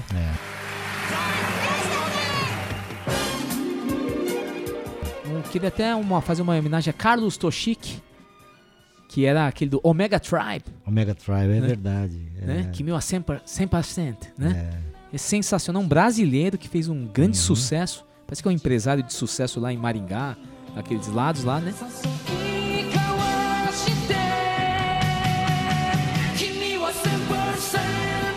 君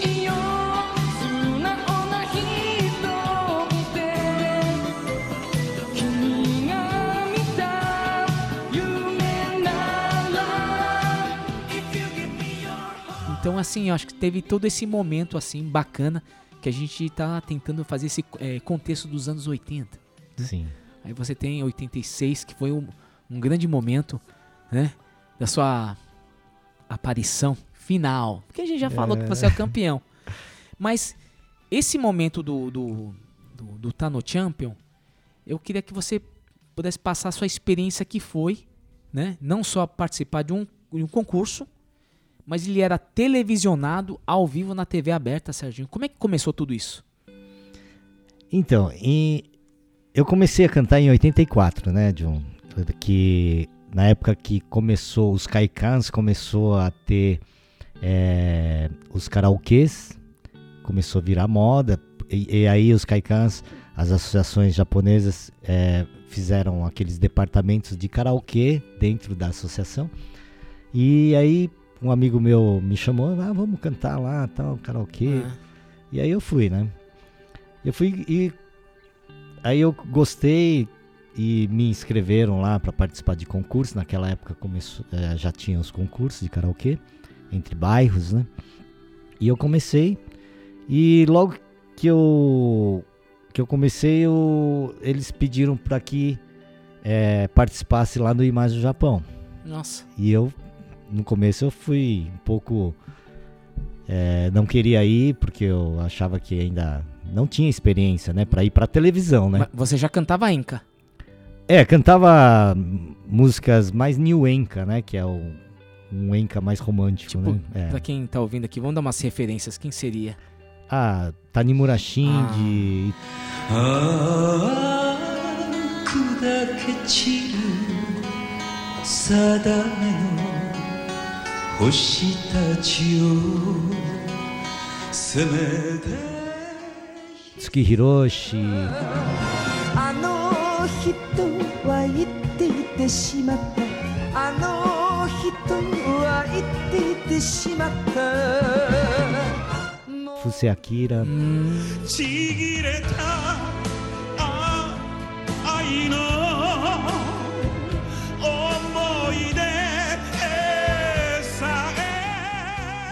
Morishint. Morishint, né? certo.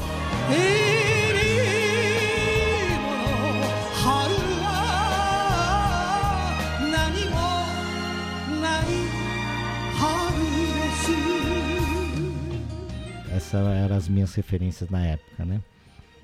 E aí depois eu participei em 84 eu consegui chegar até a final, porque lembra, de o, o no Champ eram quatro fases, né? Você tinha que ter quatro músicas diferentes Nossa. e eram quatro fases.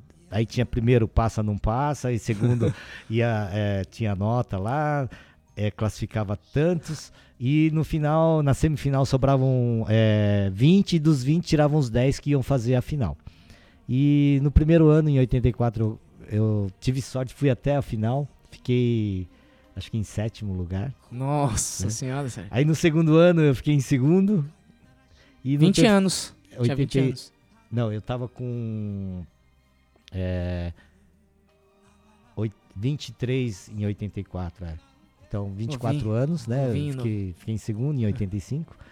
E depois em, em 86, né, que, né, em 86 eu tava com 25 anos. Aí que eu ganhei. Consagração. né? E ali, ó, tem, tem uma coisa aqui que eu queria colocar, John. ali eu- em 86 eu tive a prova de que milagre acontece, cara. Então, essa é uma coisa. Né? Eu ganhei o concurso. Então, isso é é, milagre, não, é um, todo um esforço, né? Mas é uma coisa imp- impressionante é que você, formado em educação física, você é professor de educação física, depois vamos poder contar, você foi empresário depois nessa área também de academias, mas você era sensei de judô. Então, tinha duas coisas que na nossa pré-pauta a gente o judô era muito forte na sua família, seu pai e tudo mais, sim. e a música também. É. Como é que como é que foi isso? Você conseguia, como é que você conciliava isso aí? Você era um potencial atleta, queria para as Olimpíadas. Tinha tudo pra Não, todo, até todo pelo seu atleta, jeitão, pelo né, corpo, né? Já mais corpo de judoca, né? todo atleta tem um sonho, né? Que é campeonato mundial, Olimpíadas e tal. E eu sempre tive esse sonho, né? E eu tava me pre- preparando para tentar pelo menos uma vaga, né, para poder participar da seletiva e tal. E aí o judô era muito forte na minha família, é, desde criança, né, eu pratico. Onde que você judô. morava? Em Itapecerica da é. Serra, é. Meu pai foi um dos primeiros faixa preta Ah, não. aqui do Brasil, né, de, de judô e tal. E aí eu tinha isso muito forte. Ah, meu objetivo era realmente judô. E aí aconteceu. Posso contar do que aconteceu Não, em tem que 86? contar, por isso que eu tô perguntando. E é emocionante, né? Mas eu- você treinava, era um atleta que treinava todo dia? É, eu treinava. Na, na é época eu tava treinando bem, porque de 82 até é, 90, e, 90 é, antes de ir pro Japão, eu era atleta do Pinheiros, Esporte Clube Pinheiros, né? E na época o Esporte Clube Pinheiros, até hoje, né? É. O judô lá é muito forte. Era o, o clube que tinha, assim, os melhores atletas, né? Nossa. Os melhores atletas brasileiros. Então o treino da seleção brasileira era lá Ah, entendi. também, né? Nessa época eu tava treinando muito e tava com vontade mesmo de, de tentar participar de um paulista, classificar no paulista e praticamente poder participar das eliminatórias, né? Ah, E aí o que, que aconteceu? Em 86 eu fui pra final no Tano Champion. e, e a data do, do, da final do Tano Champion era exatamente com a data do Paulista. Serginho, uma co- judô. é, uma- só pra dar uma atenção nessa história. Sim. Que eu também fui do judô, fui lá do Sensei Yamazaki, Sensei Shigeto Yamazaki. Sim, sim. Sensei Yamazaki foi árbitro lá em 1984 em Los Angeles, Isso, Olimpíadas. foi o primeiro brasileiro, né? Ah, é? A ser árbitro internacional, se não me engano. Então você, a gente tava, você tava treinando para 88. Isso, tá tentando Não- me preparar, né? Assim, Então tentar era- uma vaga, É, né? Então É. era muito tenso. E a gente sabe que dois anos é um tempo que vai passar rápido para um atleta, né? Sim. Aí você tá aí nesse momento. Desculpa, fiz essa. Só para mostrar que você tinha um. um- o, o peso do judô era muito forte também. Sim, né? é porque o, o judô, assim, a minha vida toda, desde criança, né? Era o meu objetivo. O maior era o judô, né? E aí a, entrou o Tano Champion, o concurso de karaokê, e era uma final também, né? Em 86. E o judô era o Campeonato Paulista. E se tivesse um resultado bom no Campeonato Pau- Paulista, praticamente ficava pré-selecionado para as eliminatórias do, ah, da seletiva que ia formar a seleção brasileira. né? Meu Então, Deus do céu. assim. E você tinha é, grande chance, né? A gente tinha sonhos, né? É. Mas. E aí eu tive que. Eu até liguei para a Federação Paulista para saber o, o, o dia, é, o horário. O dia já estava marcado, era no mesmo dia que o, o, o Tano Champ. E o Tano Champ não tinha como mudar porque o programa era ao vivo, É. então era, era meio domingo, meio-dia. Né? Até umas três, três e pouco. É. E TV eu, Gazeta. é, e eu fui. Liguei para a Federação Paulista de Judô perguntando o horário do Campeonato Paulista que ia ser. E da- coincidiu exatamente no mesmo dia. Minha. No mesmo horário, eu falei, não, mas. Nossa Aí eu tive que optar. Aí eu conversei com meu pai, né? é, e falei, ó, eu tenho que decidir se eu vou pro judô ou se eu vou pro o Tano Champion, né? E aí o que pesou bastante, meu pai foi bem assim, foi muito legal, ele tinha um, meu pai já faleceu, mas ele tinha uma cabeça muito bacana. É, apesar de ser aquele japonês bem tradicional, É, então. ele tinha uma cabeça muito aberta, né? Uhum. Aí ele pegou, eu expliquei pra ele, eu falei assim, rapaz, eu tenho a final do Tano Champion e tenho o judô. É, o Tano Champion eu tenho chance lá, porque no ano anterior tinha ficado em segundo tal, e o prêmio é um carro. Era um gol, na época, zero quilômetro da... É, ah. né, foi o lançamento do gol a álcool, 1.6, É, nossa, nossa muito bom, né? Então... Santa Luísa Veículos Santa lá. Veli- isso. Santa Luísa, né? E, e aí eu tinha essa possibilidade de. Eu estava na final, então tinha chance de ganhar um carro, por exemplo. E no judô, eu também, assim, estava bem preparado, sabe, naquele ano. Eu treinei muito, né? E. E aí eu tive que optar. Aí eu conversando com meu pai, falei, ó, no judô tem essa minha real- realização, né? Meu sonho. É. E tem o Tano Champ. E bem naquele, naquela época, John, Hum. é, eu tinha um carro, uma TL 72, bem velhinha, que era o meu instrumento de, de trabalho, sabe? Que eu Certo. usava para dar aulas em, em lugares, né? Em vários lugares. E. A- aula de judô, né? Aula de judô, exatamente. E aí o que aconteceu? É, eu deixei estacionado num, num local e quando eu voltei, meu carro estava meio parcialmente destruído, né? Um caminhão tinha entrado assim, destruiu meu carro. E você- ninguém você sabia. estacionou o carro- É, num lugar assim, uma rua um pouco. é, tinha pouco movimento, então ninguém viu. Aí um senhor passou e falou assim: Ó, eu acho que foi um caminhão que, que foi dar ré aí, entrou com, com a carroceria no- na traseira do seu carro e. Mas estava destruído. Então, e aquilo Ai, era uma, uma coisa que eu Deus precisava, porque eu dava aula em vários lugares, então eu precisava do carro naquela época. Mudou tudo nesse momento, né? Aí eu tive que parar para pensar, para a decisão foi foi nisso. Eu falei assim, puxa vida, o judô é o que eu queria na minha vida toda, lutei, né, Exato. vários anos por esse momento. E a música eh, não é não era a minha opção, a primeira opção, mas porém, se eu conseguir ganhar o carro, É. vai me ajudar muito. Aí quando eu conversei com meu pai, meu pai chegou e falou assim: faz o que o coração manda Nossa senhora. sabe? Ele me deixou assim, bem à vontade. Nossa, faz pai, o que o pai antigo manda. japonês é duro, É né? duro, Olha, né? mais fácil. Olha. Aí eu peguei e falei assim, puxa vida, eu acho que eu vou fazer o seguinte, eu vou tentar o tá no Champion, né? Porque eu tô precisando.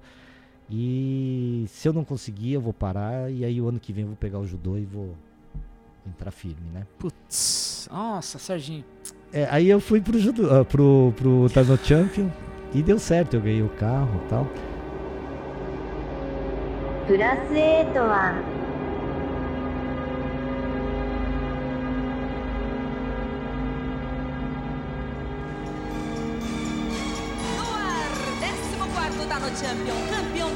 Música popular japonesa. Hoje, com a grande final da música Enka. Estaremos entregando, então, para o campeão ou campeã, um carro zerinho, zerinho.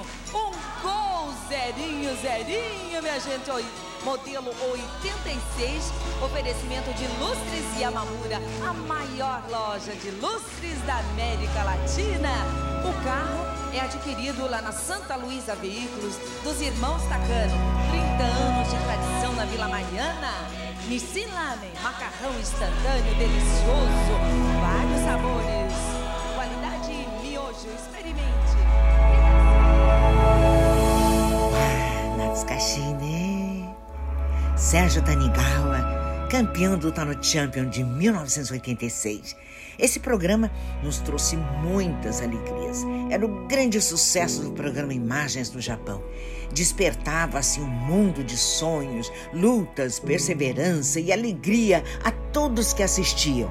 Esse quadro para mim foi muito importante e marcou um período, pois cantar em Nihongo numa emissora de TV era inédito. Tenho orgulho de todos que cantaram neste programa. Quando chegava a fase final, reunindo todos os finalistas, era uma grande festa.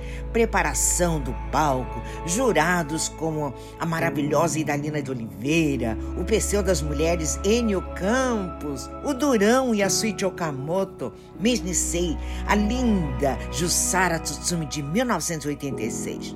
A nossa equipe era assim, preparava desde madrugada o cenário especial comandado pelo Oswaldo Negami, todos num esforço só para proporcionar a grande final do Tano Champion. Anualmente entregávamos automóveis com prêmio, o público lotando as dependências da TV Gazeta com suas respectivas caravanas. Era uma festa, momentos mágicos inesquecíveis. Hoje tenho muito orgulho deste campeão de 1986, Sérgio Tanigawa, que continua na música, até se tornou professor de música, ensinando a cantar. Veja que lindo! Parabéns, Sérgio Tanigawa. Continue levando alegria e encantamento a todos com sua linda voz. Meu grande abraço a todos que participaram no programa Imagens do Japão e que estão fazendo sucesso nos karaokês e taikais do Brasil todo. Felicidades! Eu sou Rosa Miyake, obrigada e um grande beijo. Meu Deus, e agora? A providenciária e a ambulância lá fora, tudo direitinho? Tá? É, água, deixa preparado a água também, viu, gente? É pra todo. Quem mais que sou eu, viu, no fim?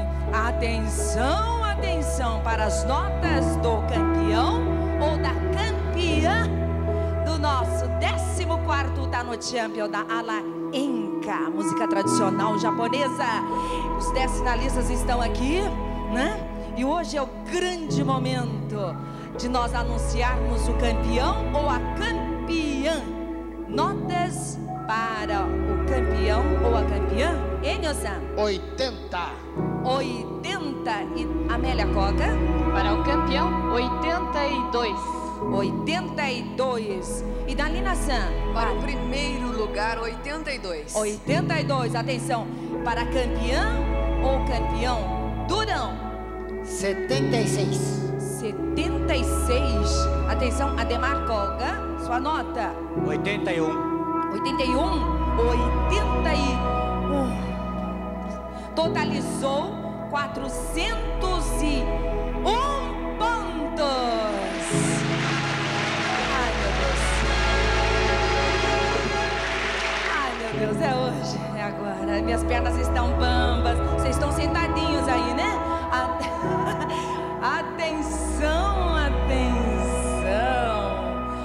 Grande campeão do Tano Champion, do 14º Tano Champion, o campeão é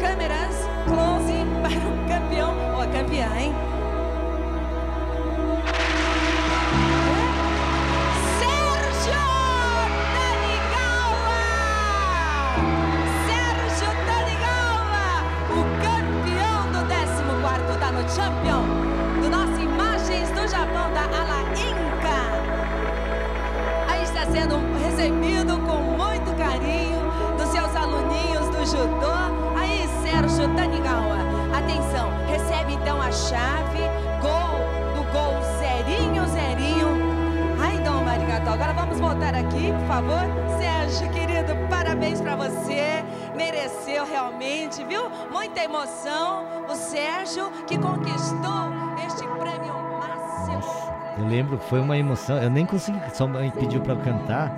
aí Até foi- pra falar, não conseguia falar.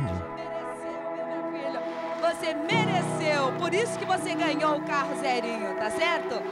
Aí está o campeão também da música, eh, da música jovem, Fukuo Yamaguchi, que veio hoje eh, eh, parabenizar o campeão. Ok, Fukuo, vem cá um pouquinho, vem cá, fica aqui, meu amor. Vamos chamar então neste momento, gente, a parte solene, a parte muito importante também. É a Maria Saga, que é assistente da diretoria do Lúcio Yamamura, que vem aqui fazer a entrega da, do- do- da chave do gol zero, Zero quilômetro. quilômetros, hein? Aqui está, a palavra é sua, Maria. E ela ficou tão emocionada que não conseguia falar, né? Incrível. Por isso que eu falo, todo mundo ficou emocionado. Nossa senhora, hein? 86 para o vencedor Sérgio Tanigawa. Parabéns, Sérgio, tá aí. Olha, mostra a chave. Olha a chave. Ai, que beleza. Parabéns, Sérgio. Tá emocionado, meu filho? Uma- Não dá pra falar. Não dá pra falar hoje? Não dá, Sérgio. Segura o microfone aqui. Sérgio Tanigawa. Você, a gente não vai Aí depois, o judô, eu parei de competir. Eu treinava, mas eu parei de competir porque é, o seu Mário, né? E a dona Rosa me chamaram lá para fazer parte do jurado Ah, do, sim, do é. Tá no Champion, então eu fiquei como jurado e os programas geralmente era de domingo, né? É, é, exatamente. Então, é, e os campeonatos de judô normalmente é de É. domingo, né? Aí eu acabei parando um pouco de competir e fiquei só na música. Na música, mesmo. né? Você faz, Então ficava... foi um- uma coisa que aconteceu, mas assim, é, eu fico feliz porque foi a decisão correta, aquilo me ajudou muito, né? Não pelo, pela coisa material, sabe? Mas é pela necessidade do momento que eu tava precisando mesmo e aquilo me ajudou muito, John. Então você não sabe o quanto é, me deu assim, é, ganhar o Tá no Champion pra mim, teve outros valores. Primeiro, que me ajudou muito nessa situação que eu estava vivendo, que eu precisava do carro para trabalhar. E segundo, que é, foi assim, eu comecei a fazer uma reflexão da minha vida, É, do, do que eu tinha é, feito na minha vida, né? Sim, sim. Eu falei assim, e aí veio a questão de o que que eu, quais foram os momentos que eu mais assim dei alegria, felicidade para os meus pais, né? E aí eu lembrei do Imagem Japão porque é, quando teve a final do, do Tá no Champion, Sim. eh, meus pais não puderam ir. Eles ficaram Ah, na eles não casa foram. assistindo. Porque todo né? mundo pode, podia ir lá no Podia público, ir, né? Exatamente. Levar é, é, cartaz. Isso, isso. O pessoal foi. Então foram meus tios, é, os meus alunos do judô foram tal. É, meu, meu irmão, minha irmã foram. E, mas meu pai e minha mãe ficaram em casa, né? Porque eles achavam que era muita emoção tal. Então resolveram ficar em casa. Ah, Assistiram ao vivo E é mesmo, pela né? televisão, né? E aí tem um, um, um amigo, é, o vizinho, né? Que era um amigo japonês mesmo, Issei. E, e ele conta pra mim como foi a, a final, quando eu ganhei. Não, é... Você diz assim, a que reação dos seus pais? A reação dos meus pais. Ele, ele, ele tava na casa junto com seus pais? E- exatamente. Ah, ele, ele assistiu junto com o meu pai e minha mãe. E ele, a esposa e a filhinha. Nossa assistiram na minha casa. senhora. Nossa, quando a sua mãe fez aquele suspense de quem era o É, campeão e é. tal, e, e falou meu nome, ele fala assim que meus pais pularam de alegria, né? Assim, é, aí o meu pai diz que é, porque eu tenho irmãos em Vitória, né, Ah, no sim. Espírito Santo, um irmão e uma irmã, Certo, né? A certo. família tá lá, e tal. É, meu pai pegava o telefone e colocava assim no, no áudio do, da televisão assim pra, pra mostrar que, né, que tinha ganho e tal. É que não chegava, irmãos. então, não chegava o, É- o é sinal que lá, assim, lá não, não chegava, né? É. Em- em- no Espírito Santo. E foi aquela expectativa toda, aquela felicidade. Aí eu falei assim, puxa vida, acho que esse foi o momento que eu é, pude proporcionar felicidade para os meus pais. Acho que foi o mais importante na, vi- na minha vida e na vida deles, né? Nossa. Depois, logo quando eu peguei o carro, Diogo, e uma coisa que eu gostaria de falar muito aqui, né? Sim, sim, sim. É, é assim, que mesmo quando eu ganhei e depois quando eu fiquei como jurado, porque eu fiquei é, 87, o Tá no Champion de 87 a final, né? Eu, eu participei como jurado 87, 88 e 89. Nossa. Esses três anos, né, eu participei da final como jurado. Sim. Junto com Idalina de Oliveira, Enio Campos, Enio Jussara Campos, Fuku. Fuku Yamaguchi, É. né? Então, assim, eram nós cinco, nós cinco que éramos responsáveis para dar o, o carro ali, né? E em, em todas essas, nos seis carros que a gente julgou ali, né? Nas finais, que a gente foi responsável por isso, foi muito assim transparente e tudo muito certinho, né? Realmente ganhou aquele que a gente escolhia mesmo. E, e, e- assim, o carro, quando, quando eu ganhei o carro, eu fiquei assim, meio bobo até, né? Porque eu lembro que eu tava descendo a Rebouça, eu tinha acabado de pegar o carro, né? Na Santa Luzia, Luísa Veículos. Santa Luísa Veículos e tal. Tinha acabado de, de pegar o carro, carro novinho, Nossa né? Com aquele cheirinho de carro novo tal. Eu descendo a Rebouças, eu falei assim, nossa, puxa vida, eu ganhei esse carro cantando, eu não acredito.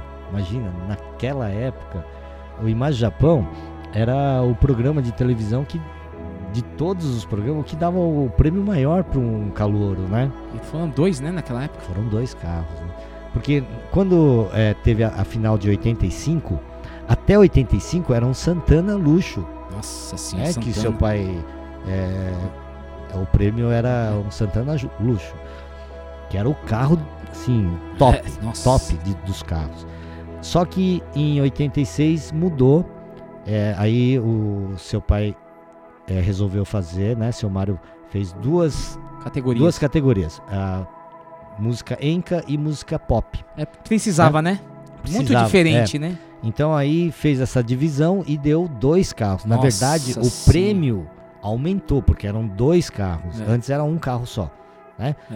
Só que para quem ganhava ia ganhar um, um gol. E para quem ganhou É. em 85, que era um carro É. só, era um Santana. Santana. Né? Mas assim, em termos de prêmio, Janela aumentou, automática. Aumentou. Né? É, dois, dois gols, zerinho. assim. É. Impressionante, foi muito legal. E aquilo me ajudou bastante. Tanto é que, graças a, a- ao carro, depois, quando eu, em 90, eu resolvi ir pro, pro Japão para trabalhar como DKSEG, né? Aí eu conversei com o seu Mário e com a dona Rosa. Falei que ia pro Japão tal, que não ia mais poder participar. E, e aí eles me pediram para que eu indicasse alguém para ficar no Sim. meu lugar, né? Aí eu falei pro seu Mário que eu achava que o Edson Miyabara, Sim. que tinha ganho naquele ano, eh, seria uma pessoa eh, Indicada. indicada tal. Aí acho que ele conversou com o Edson e o Edson acabou ficando no meu lugar. Mas o que eu quero colocar aqui, John, é que com a venda do meu carro em 90, ah. é que, que eu consegui juntar o dinheiro, né, para poder ir para o Japão, para poder trabalhar como DKSEG. Minha né? nossa senhora. Então, assim, isso me ajudou bastante. Por isso que eu tenho, assim, maior gratidão pelo Imagem Japão. Não só por isso, mas por todo o carinho que eu tive, o tratamento que eu tive lá, é, de como seu pai e a sua mãe nos recebiam. E depois, é você também, né, Ju? Você era bem... Você, você tinha o quê? Na época, acho que em 86 você tinha o quê? Eu tinha 11 anos. 11 anos, É. é. E você sempre foi uma pessoa muito benquista lá, todo mundo gostava muito de você. sei, pentelho. Você- não, não, não era. Não, muito educado, muito educado, muito educado, né? E a gente gostava muito, todos os jurados gostavam muito. Inclusive depois a- é, do programa, seu pai levava a gente Fish. almoçar, Lembra? né? Seu Golden. Fish, Fu, é verdade. Né? Em todos esses momentos, é, você estava presente. Também, E- né? Eu não sou bobo, meu pai, aquela É. bronca que ele dava, lembra? Meu Deus do céu. Mas seu pai, seu pai era bravo, realmente ele dava aquelas broncas, mas a gente sabia, depois a gente entendia o porquê, né? Porque É. tinha que sair, como o programa era ao vivo, se ele não tomasse aquela, né? Não sai. é, aquela decisão ali de fazer as coisas certinho, é, realmente não saía. Mas eu lembro que esses momentos do Imagem do Japão para mim foi é, os melhores, um dos melhores momentos da minha vida, né, que eu passei e também que é aquela ah, hoje é o elo que fica entre eu e o meu pai e minha mãe. Ah, né? é- é- ah, por ah, Por quê? Porque foi um dos momentos onde eu pude dar alegria para meus pais. é, o Oiacoco, né? Aquela É. coisa da retribuição. Sabe, a hora né? que eles, a hora que eu ganhei ali, né, que o meu amigo é, conta pra mim que estava junto com meus pais Sim. na hora, eles, eles falam que assim foi um momento que uma explosão de alegria, né? E, então acho que talvez isso, esse foi o momento maior de alegria e orgulho do meu pai, da minha mãe, né, comigo. E assim, esse é o elo que fica. É, e, né? e- e você fala isso assim, é, a gente começa a falar, conversar e lembrar das coisas, né? É. Mas era uma, foi uma, uma final que foi visto por muita gente, né? Quando falou muita gente, não só esse público principal para que que foi criado para eles, né? Esses imigrantes japoneses que vieram para cá, não puderam voltar. Então, Imar Japão era essa era essa janela. Eles ficaram para cuidar, educar seus filhos, né? Fazer eles crescerem. E isso também era, era passado na, naquela telinha, né? Aquilo é, era uma referência para todas as famílias japonesas, porque não era só cantar, não, é- não- onde eu quero dizer, não é só uma vitória de um concurso. É uma vitória e uma conquista social também, porque a gente tinha a apresentação do nipo brasileiro dentro da sociedade brasileira e mostrando essa, essa garra, os princípios familiares, que foi tudo colocado. Quando você ganha e todo mundo vai pra cima de você, e depois você conta aqui que eu nunca não sabia disso, que seus, seus pais pulam e pulam com aquela. Sabe, não assim, aguentam pra fazer isso. É um momento que reflete muito a história das famílias nipo-brasileiras, dessa, dessa garra, né, desses princípios. Então, é uma referência muito importante, né? Hoje a gente faz essa análise, né, Serginho? Na, na época não dá pra ah, pensar assim. Na época, Sim. sim, meus pais tinham que pensar no programa da semana seguinte, né? Hoje, depois disso, olha, em- em- tamo vamos completar 112 anos de imigração japonesa. Então é muito tempo. Aqueles anos 80 eh, foi um momento muito importante, um dos auges da colônia japonesa, né?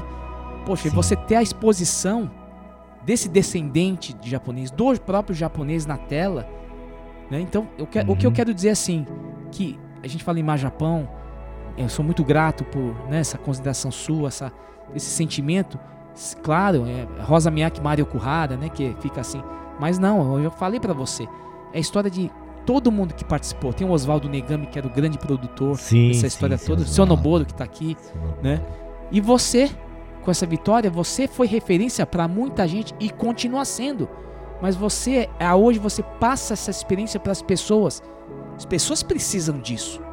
Né? E você sabe a importância que é. Não é só cantar bem, a cantar tecnicamente bem. E todo mundo tem uma história para chegar num concurso, numa apresentação. Cada pessoa vale uma história, né? É uma coisa sensacional. Essa trajetória de Sérgio Tanigawa.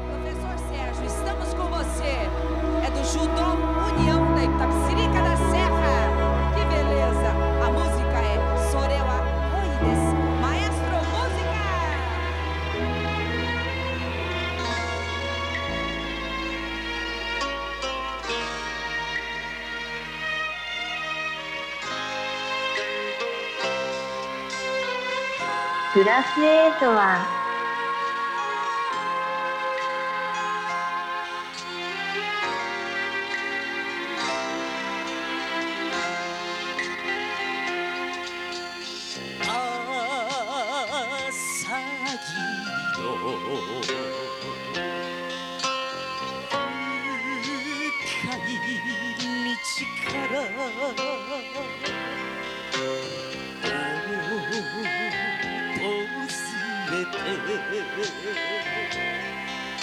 我的心。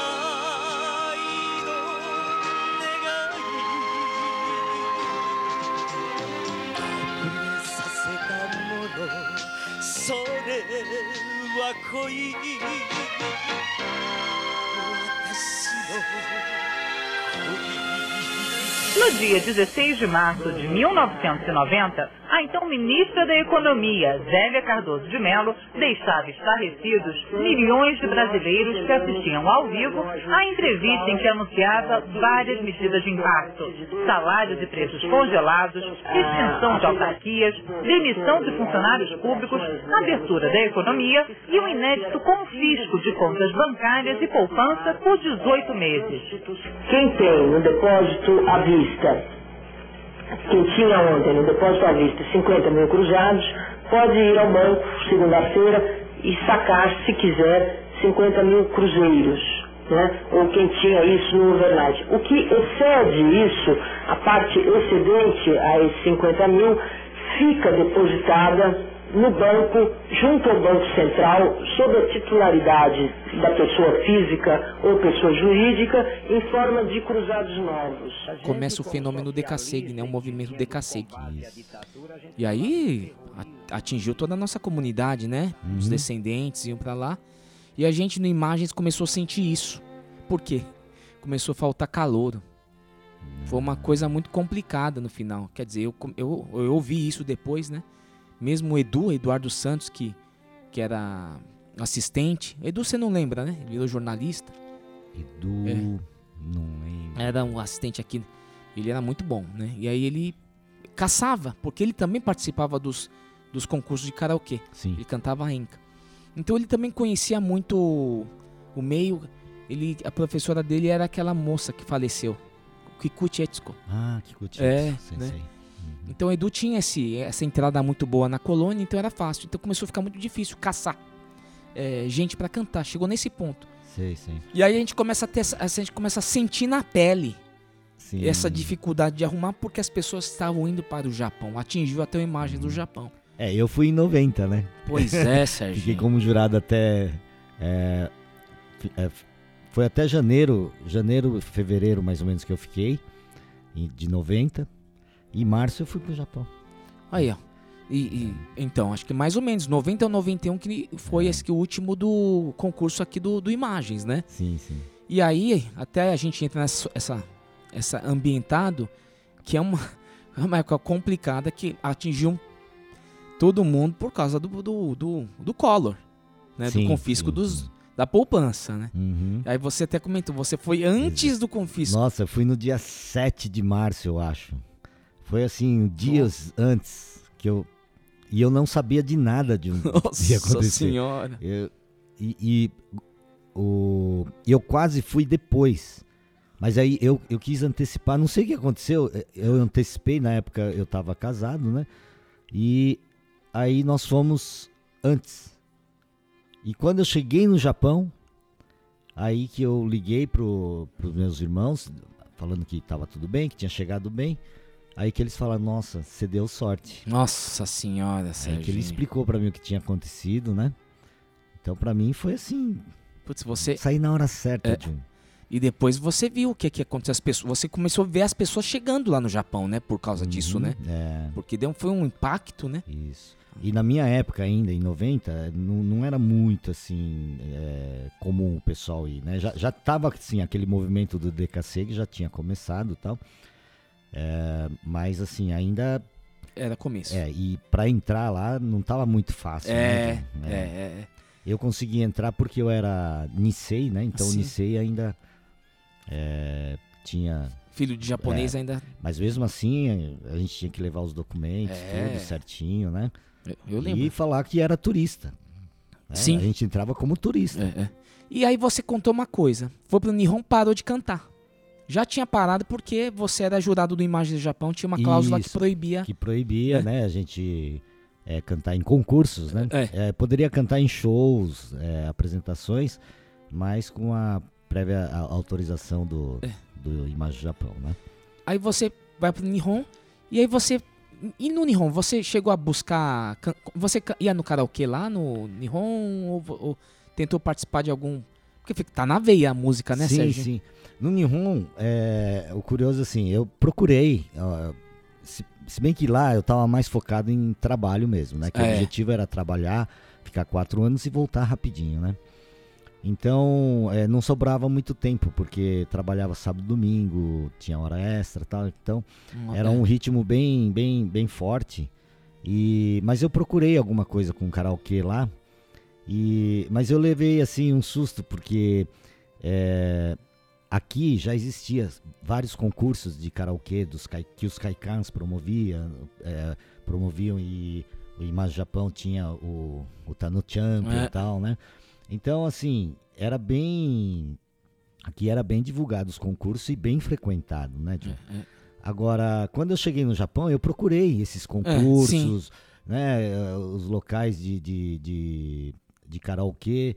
E aí, conversando com, com os japoneses que, eu- que trabalhavam comigo, que Hum. gostavam de cantar, tudo, eles falaram: não, aqui não tem concurso. Ah. Eu falei, mas como? É, Eu então. tô no Japão. É, então. Né? Eu tô no Japão, karaokê e tal. É, como que vocês não têm concursos, né? Falou, não, aqui a gente tem alguns, assim, ou tem pela televisão tal. É, mas assim, concursos, assim, todo final de, final de semana não tem. Aí eu achei estranho, né? Falei, poxa, eu tô no Japão e não tem. E aqui no, no Brasil, que nem hoje, de um. Todo final de semana tem concurso, só aqui na região de São Paulo. Aqui? Aqui, aqui no, no- na região do centro, praticamente, né? É, chega a ter de quatro, cinco concursos. né? Nossa senhora. É, e cada concurso eh, tem assim cerca de 300 candidatos, é, que nem tem concursos maiores que tem 600, 700 candidatos, né? É, olha. Então, se você somar tudo, num domingo só, tem é, chega a 1.200, 1.500 pessoas cantando num domingo. E isso Nossa. todo domingo. Todo, todo domingo. É, E no Brasil inteiro, né? no Brasil inteiro, né? Fora do- aqui o São Paulo, É. aqui em São Paulo o número de, de praticantes é muito maior. Mas assim, tem eu só tô falando do da Grande São Paulo né? É. Que- e do centro É, aqui, e- praticamente. Então tem vários concursos e e é- isso é todo domingo, de durante o ano todo. Eles não respeitam, assim. os únicos domingos que eles respeitam é o Dia das Mães. Nossa né? Senhora! E é, final de ano, né? Natal, Ano Novo e tal.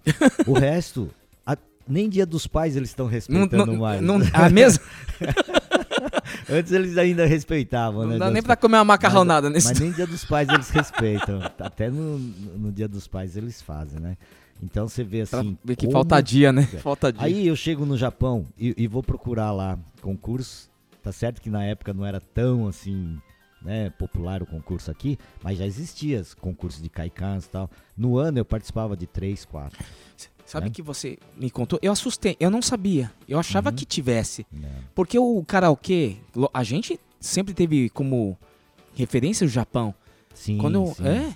Então, cassete, tempo, né? O fita cassete. É, tudo vem do Japão, né? O lado A vinha cantar, do lado B era o karaokê. Lembra Isso, aquela coisa? exatamente, Então você é. vai pensar o quê? Todo mundo tá lá, cantar no carro, aquela Sim. coisa toda. Aí quando eu chego lá não tem, eu achei estranho. Falei, poxa, eu tô aqui no Japão, né? É. Que é a origem do karaokê aqui. E a gente sabe que tudo, né? É, que é produzido sobre o karaokê sai daqui do Japão. Eu falei, pô, não tem concurso? Falei, aí comecei a, a pensar, por que será que não tem, né? Aí que é, eu acho que deve ter. é, a razão é essa, John.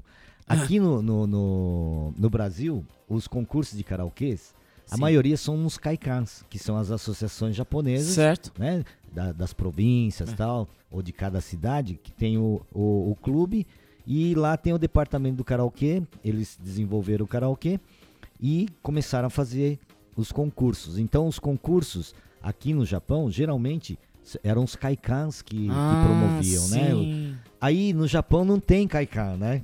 Porque não precisa, não, não são, eles não são, é, eles estão no, no- na, na casa deles, casa deles, né? né? Os japoneses estão lá, são de lá, então não precisa é, é, criar um, um local para reunir os, os É japoneses, verdade. né? Então Nada rodou. é, e aqui não, aqui o que, que aconteceu? Ah, os imigrantes vieram, né? E ah, houve a necessidade de formar os, os locais de encontro, É. né? E para desenvolver a cultura, é, encontrar as pessoas, né? E aí fortaleceu. Então os kaikans, em toda a cidade, você pode ver que onde tem colônia japonesa, tem o kaikan lá, associação, né? E funciona bem. Então o karaokê começou a ganhar força nos kaikans. E aí começaram a fazer concursos. Nossa então, senhora, é verdade. Por isso que é, aqui no Brasil, é, hoje o karaokê, ele é muito mais popular. Concursos, né? É. É, cantar, o japonês, os japoneses gostam muito de cantar. Sim, é, Tanto é que bons. tem vários karaokês box lá É. no, no Japão. Mas é, em termos de concurso, o Brasil, é, eu, eu ouvi dizer, né, essa informação, que o Brasil é, é um dos, é, é o país mais desenvolvido do mundo em termos de concursos de karaokê. Sim, sim, sim. né? Então, por exemplo, que nem é, eu comentei é, com você sobre o Paulistão, o brasileiro, né? Então, que chega a reunir 800 pessoas, até 800, de 600 a 800 pessoas. E no mundo inteiro não existe um concurso maior né, e bem estruturado que esse nosso do brasileiro e do, do, do Paulistão. Nem no Japão não tem. É. Né? Existem lá no Japão concursos enormes, assim, com números de, de, de participantes muito grandes, né? É tipo The Voice, É, né? ligado em- Mas é, isso é. durante o ano todo, né? E feito pela televisão, É. tem as eliminatórias tal. Mas, assim, de, e- a concurso grande, assim, com esse número de candidatos, que faz a fase eliminatória e a fase final, e depois o Grand Prix ainda, né? É, que é o Grand campeão Prix. dos campeões, né? Então, é, esse tipo de concurso, o Brasil é o maior do mundo. Nossa é o número um do Senhora. mundo. E, Jun, é impressionante a organização, ah, é, porque tudo tem que ser muito imediato, né? Ah, o resultado, é, a premiação e também é, o, a programação segue, É mesmo? sabe, um cronograma assim preciso, né? Então não pode ter falha, não para. Então começa 8 horas da manhã, John, vai até, eu falei pra você, quando tem o pó vai até meia-noite. Leva o colchãozinho porque Direto, vai- direto, direto, não para, John, não para. Não, é impressionante. É muito, a organização muito legal. Eu acho Colônia muito organizada, povo já é ordeiro, disciplinado, né? Uhum. Então faz assim, reloginho, né? O negócio, né? E ainda com a tecnologia, acho que facilitou, né, Serginho, né? Não, com certeza. Então aí você vê assim, às vezes a gente tem alguns amigos, né, que a gente conhece, que são japoneses e seis É. que eh, recentemente vieram pro Brasil e tal, eles não acreditam quando assim. Aí você tem. Então a gente descobre tudo isso, você vive isso, você volta pro Brasil em 94, né, Serginho? É Isso, né? 94, é. E quando é que você retorna à cena musical da nossa coletividade nipo-brasileira? Então, Gil, no- é, eu voltei em 94, mas que eu comecei a, a, a frequentar o karaokê e cantar assim, porque de 94, é, foi em 2005 que eu participei, fui convidado por um, um tio, um parente nosso, que fazia parte de uma organização, né, de uma associação aqui de São Paulo, e ele precisava de, de, de candidatos para completar a equipe e tal, porque tinha aquela.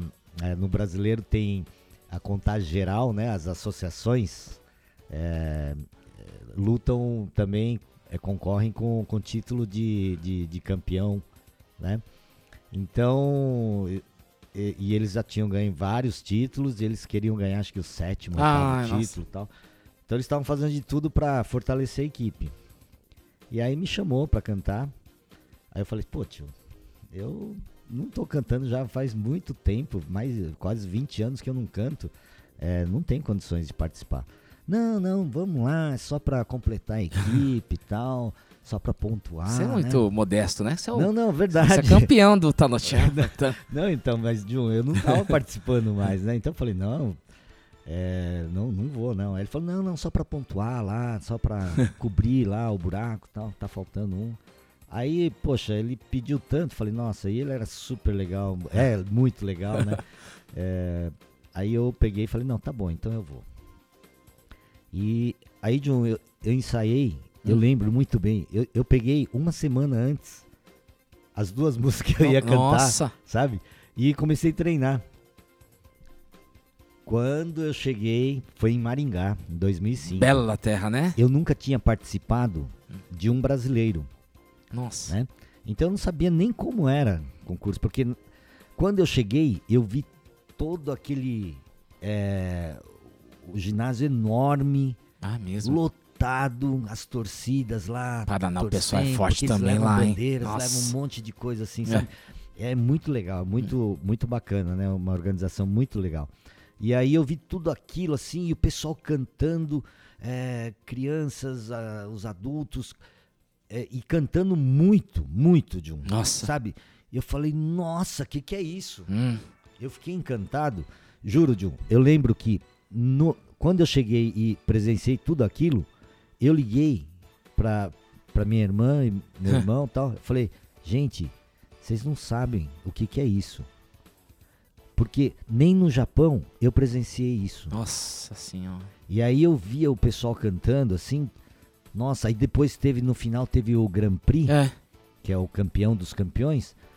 Juro, John, eu estava tão encantado com, com esses três dias que eu tinha passado que eu sentei na frente, porque geralmente quando tem o Grand Prix é, fica lotado, não tem lugar pra pra sentar. Então, principalmente a criançada senta na frente, no chão. É, sei. Eu, me, eu sentei lá no meio, no meio da Verdade, criançada, é. juro, olhando porque eu tava encantado com tudo aquilo. Nossa. Eu vi o nível, o nível tinha, nossa, tinha subido muito o nível, sabe? E eu, quando eu liguei pros meus irmãos falando, eu falo, ó, nem no Nihon eu vi isso, né? E outra, os cantores daqui, o nível deles, nossa, é, é impressionante. Eu parecia assim, artistas, parecia que eu tava assistindo um show. Aí em 2006, 2006 eu, eu lembro até quando começou, foi em março de 2006 que eu comecei a, É mesmo? a cantar. Serginho, nesse você começa. Quais são seus títulos?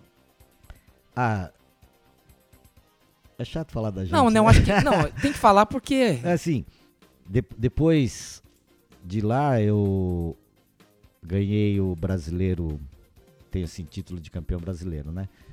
Oito vezes. Nossa, E- oito vezes? O brasileiro? Isso. E o, e o paulistão também oito vezes. Nossa, ver... Nossa, Serginho. Caraca.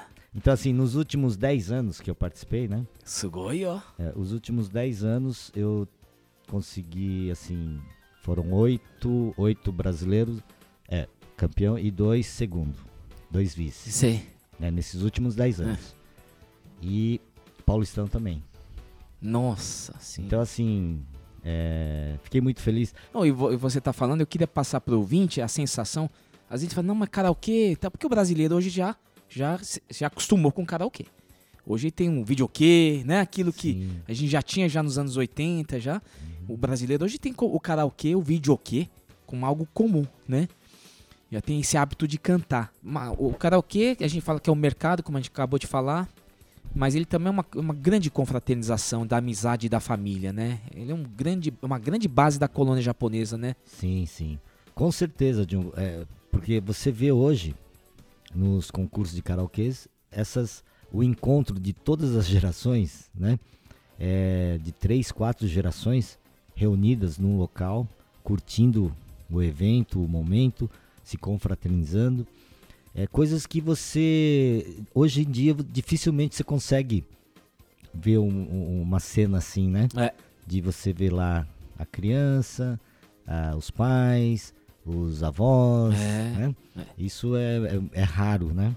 Eu acho que no, nesse- a gente falou de todos os aspectos, a gente já caminhando pro. Porque tem um bento box, né, Serginho? Tem bento box. Mas com muita emoção que a gente vai chegando, tem, a gente tratou desses aspectos né, que movimenta o mercado do karaokê, a base que foi é, tudo isso culturalmente.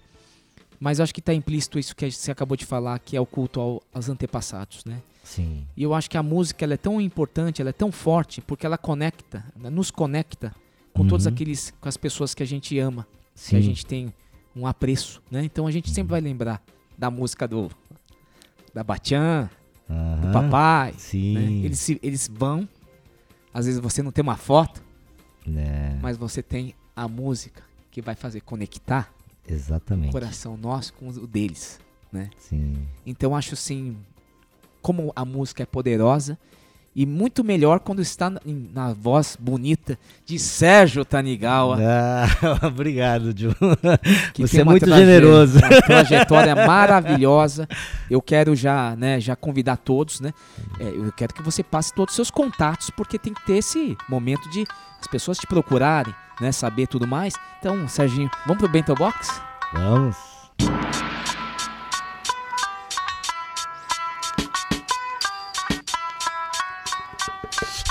プラス8は Bento Box. Olha, vou falar pro. Eu posso passar um recado pro ouvinte aqui, Sérgio, rapidinho? Com certeza. Ó, você tem que escutar desde o começo, porque tem uns espertinhos aí que ele vai no final. Ele só quer saber a dica. Depois ele pensa, não, você tem que escutar desde o começo, porque aí tem um sentido, né? As dicas que a gente dá. Às vezes é relacionado ao tema. Mas tudo bem, cada um escuta como que é o podcast. Você pode fazer embaixo.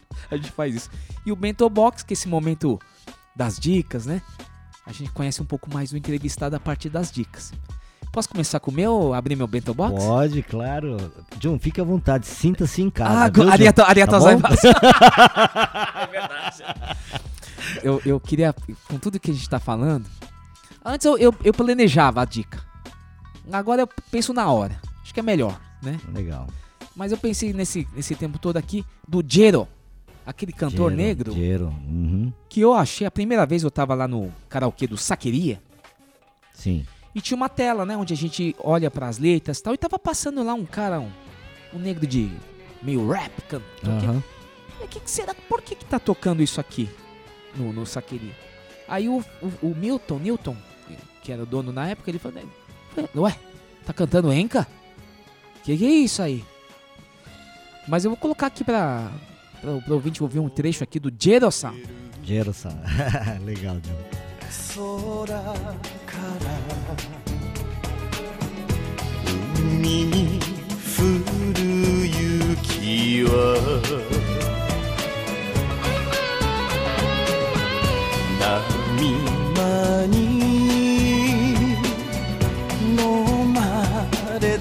跡形もなくなるねえ愛してても Canta muito, né? Nossa, e com a bombeta, ele usa a bombeta, mas ele canta Enca. Mexe com a gente, né? E sem sotaque, né? Nossa, que que é isso, né? Jeremy, né? Ele, então, Jero-san. E mais uma dica que eu quero dar, porque a gente tá falando, a gente falou tanto de música karaokê, eu vou indicar é, um, um estabelecimento, inclusive você deu um curso lá, né? Que você dá cursos legais de, de vocalização, de, de karaokê, que é no Minoro Karaokê. Eu tive Ah, uma sim. grata oportunidade de ir lá Uhum. com o público, o pessoal lá da equipe do programa Você é Curioso, com, com a Silvânia Alves. Nossa, a Silvânia Alves tem uma voz linda, ela. Nossa, é maravilhosa. Que legal. E os colaboradores, a gente juntou naquele box, muito bom, Uhum. e cantamos. Agora, o que eu achei sensacional lá, Serginho, que às vezes a gente não costuma encontrar comida muito boa, Sim. né? Mesmo os salgadinhos, que tem que ser mais assim, petisco e tudo mais. Muito legal. A gente fe- fechou um pacote lá, não sei se era 50 reais cada um lá. Fechamos ar-condicionado, som bom. Nossa, eh, não tem essa coisa assim de cheiro de mofo, né? Sim. Porque às vezes você vai naqueles karaokê que É. cheiro de misturar de mofo com cigarro e perfume. Ave Maria, né? Então, um lugar muito familiar, você pode levar a família, né? E achei, nossa, muito bacana. Eu vou dar essa dica do Minoru Karaokê, porque eu gostei muito de ficar aí no, no bairro do Ipiranga. Legal, legal. Então, essas foram as minhas duas dicas, porque eu tô. Porque o mais legal é comer o bentô do coleguinha. Né? Uhum. Abrir o bentô do coleguinha. Eu queria É. saber o que, que tem aí no seu bento box, Sérgio Tanigal. Bento Box, né? É, então, o que, que eu poderia falar, né, do Bento Box? Ah, eu, eu vou falar assim uma dica que na minha vida foi muito importante. Sim. É, de um filme. A filme? É. É, que foi o Último Samurai, Ah, né? com aquele bonitão Tom. Cruise, né? É- galã. E aquilo. É, é, eu assisti, é gozado. Muitas coisas acontecem na minha vida, se apresentam na minha vida. É, deu pra saber né? que- É, no momento que eu, eu tô precisando, sabe? E isso. é, eu tava passando por uma fase difícil na, na parte empresarial e tal. E de repente eu fui assistir esse filme Hum. né? E eu tava traba- tentando trabalhar muito assim a, a parte da mente, de- do emocional, né? E aí tem uma cena do do Último Samurai, porque o Tom Cruise, né, o samurai, ele Ó, spoiler. É, o ele, ele, ele, ele é capturado pelos samurais, né? E começa a viver na, na colônia dos. na comunidade dos samurais. E ele vê muita coisa bonita lá, né? As pessoas, a- aquela questão da honra, a disciplina. Então ele começa a curtir muito tudo aquilo. E aí ele começa a, a se envolver lá com, com, com o- o- os samurais, tudo, a família toda, e começa a, a treinar um pouco é, a, Espada, a né? espada, né? E aí tem um, um episódio lá que ele é, tinha um general lá que era o- um dos comandantes, né? Que era o braço direito do, do samurai lá. E ele começa a lutar com ele. Ele só perde, só apanha, só, né? É. Aí chega o filho do samurai, É. ele chega e fala assim, é muito na cabeça. As pessoas, é, o adversário, você tá se preocupando muito. Aí ele fala assim, mente vazia, no mind, não pensa, esvazia a mente e só luta. Aí o Tom Cruise ele ouve o, o filho do samurai, né? É. E se concentra e, e começa a lutar. É. Aí nisso, as pessoas que estavam assistindo estavam apostando quem que ia ganhar, tá? Em quantas, é, em quantos golpes o, o, o chefão lá ia derrotar, né? E nessa hora dá um empate, né? É, ele luta com, com o general lá tal e dá um empate. Todo mundo fica assustado. E aí que ele começa a entender o que é o no, no mind, né? Não pensa, não é, apenas faça, né? E, e depois, quando ele vai pro ah, o samurai, eles vão pra, pra vila para negociar lá, eles o Tom Cruise ele se, se, se vê numa emboscada. E nessa hora, ele começa a lutar com, com o pessoal e ele consegue é, derrotar todos, né? Nossa. E aí que ele para, aí começa a passar a mente, ele, ele fica assim, impressionado como que ele tinha conseguido tudo aquilo. Aí ele começa a ver assim e tal. Foi exatamente, ele não tinha pensado, ele apenas usou essa técnica e lutou. E ganhou. Nossa. Então, isso pra mim foi muito importante, sabe? É porque nos dias, dias, no dia a dia nosso, a gente fica com muitas preocupações e tal. Não para de tocar o WhatsApp, é, né? Não para, né? Ah, então, acho que tem que relaxar e deixar as coisas acontecerem, né? É, pensar sempre positivo e curtir a vida, viver É. da melhor forma possível, porque eu acho que todo ser humano nasceu para ser feliz, né? É. Então, e fazer o que gosta. Então, por hoje, é, eu tô assim, há três anos atrás, eu decidi, Ah. né, é, fazer o que eu mais gosto na minha vida, que era o que meu pai falava. Ser humano tem que fazer aquilo que gosta, porque daí vai fazer bem feito, vai fazer com muito amor, né? E vai ser feliz. Então hoje eu tô fazendo isso, eu tô vivendo da música, eu tive uma decisão bem assim, radical, né? De empresário de academia para Cantor, cantor, profissional. profissional. e professor, né? Então assim, viver da música, fazer o que eu gosto. Que então hoje eu sou feliz, eu faço o que eu gosto, encontro, é, conheço vários lugares, né? É, conheço, faço novas amizades, conheço muita gente. Então, é, tô feliz, João. Muito lindo muito isso. Feliz. Muito lindo a sua trajetória. Muito lindo. E o que eu falei lá nos bastidores, tem você consegue viver da música.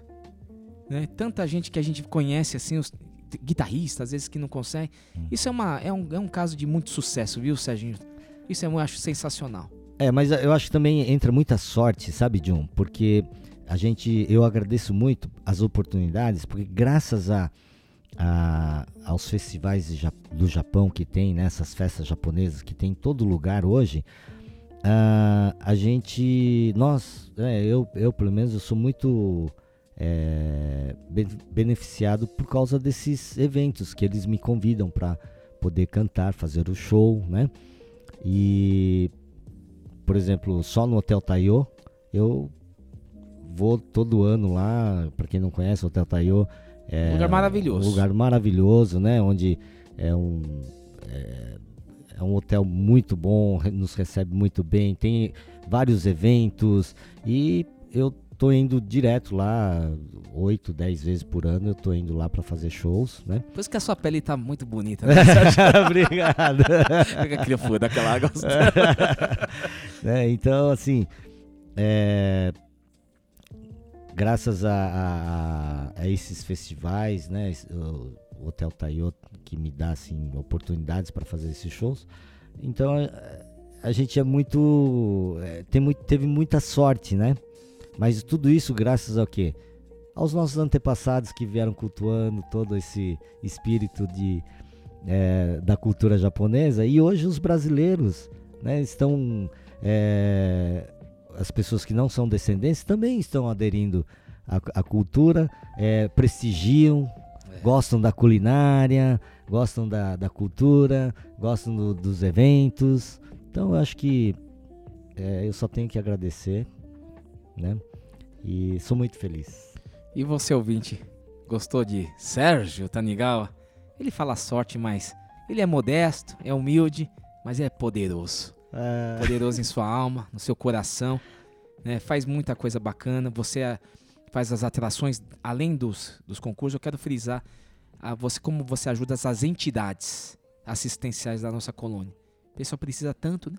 E uma forma de fazer, ajudar essas entidades são os eventos. E os eventos precisam de atrações. E é nesse momento que você entra e que você toca as pessoas e que você faz essa, esse elo acontecer.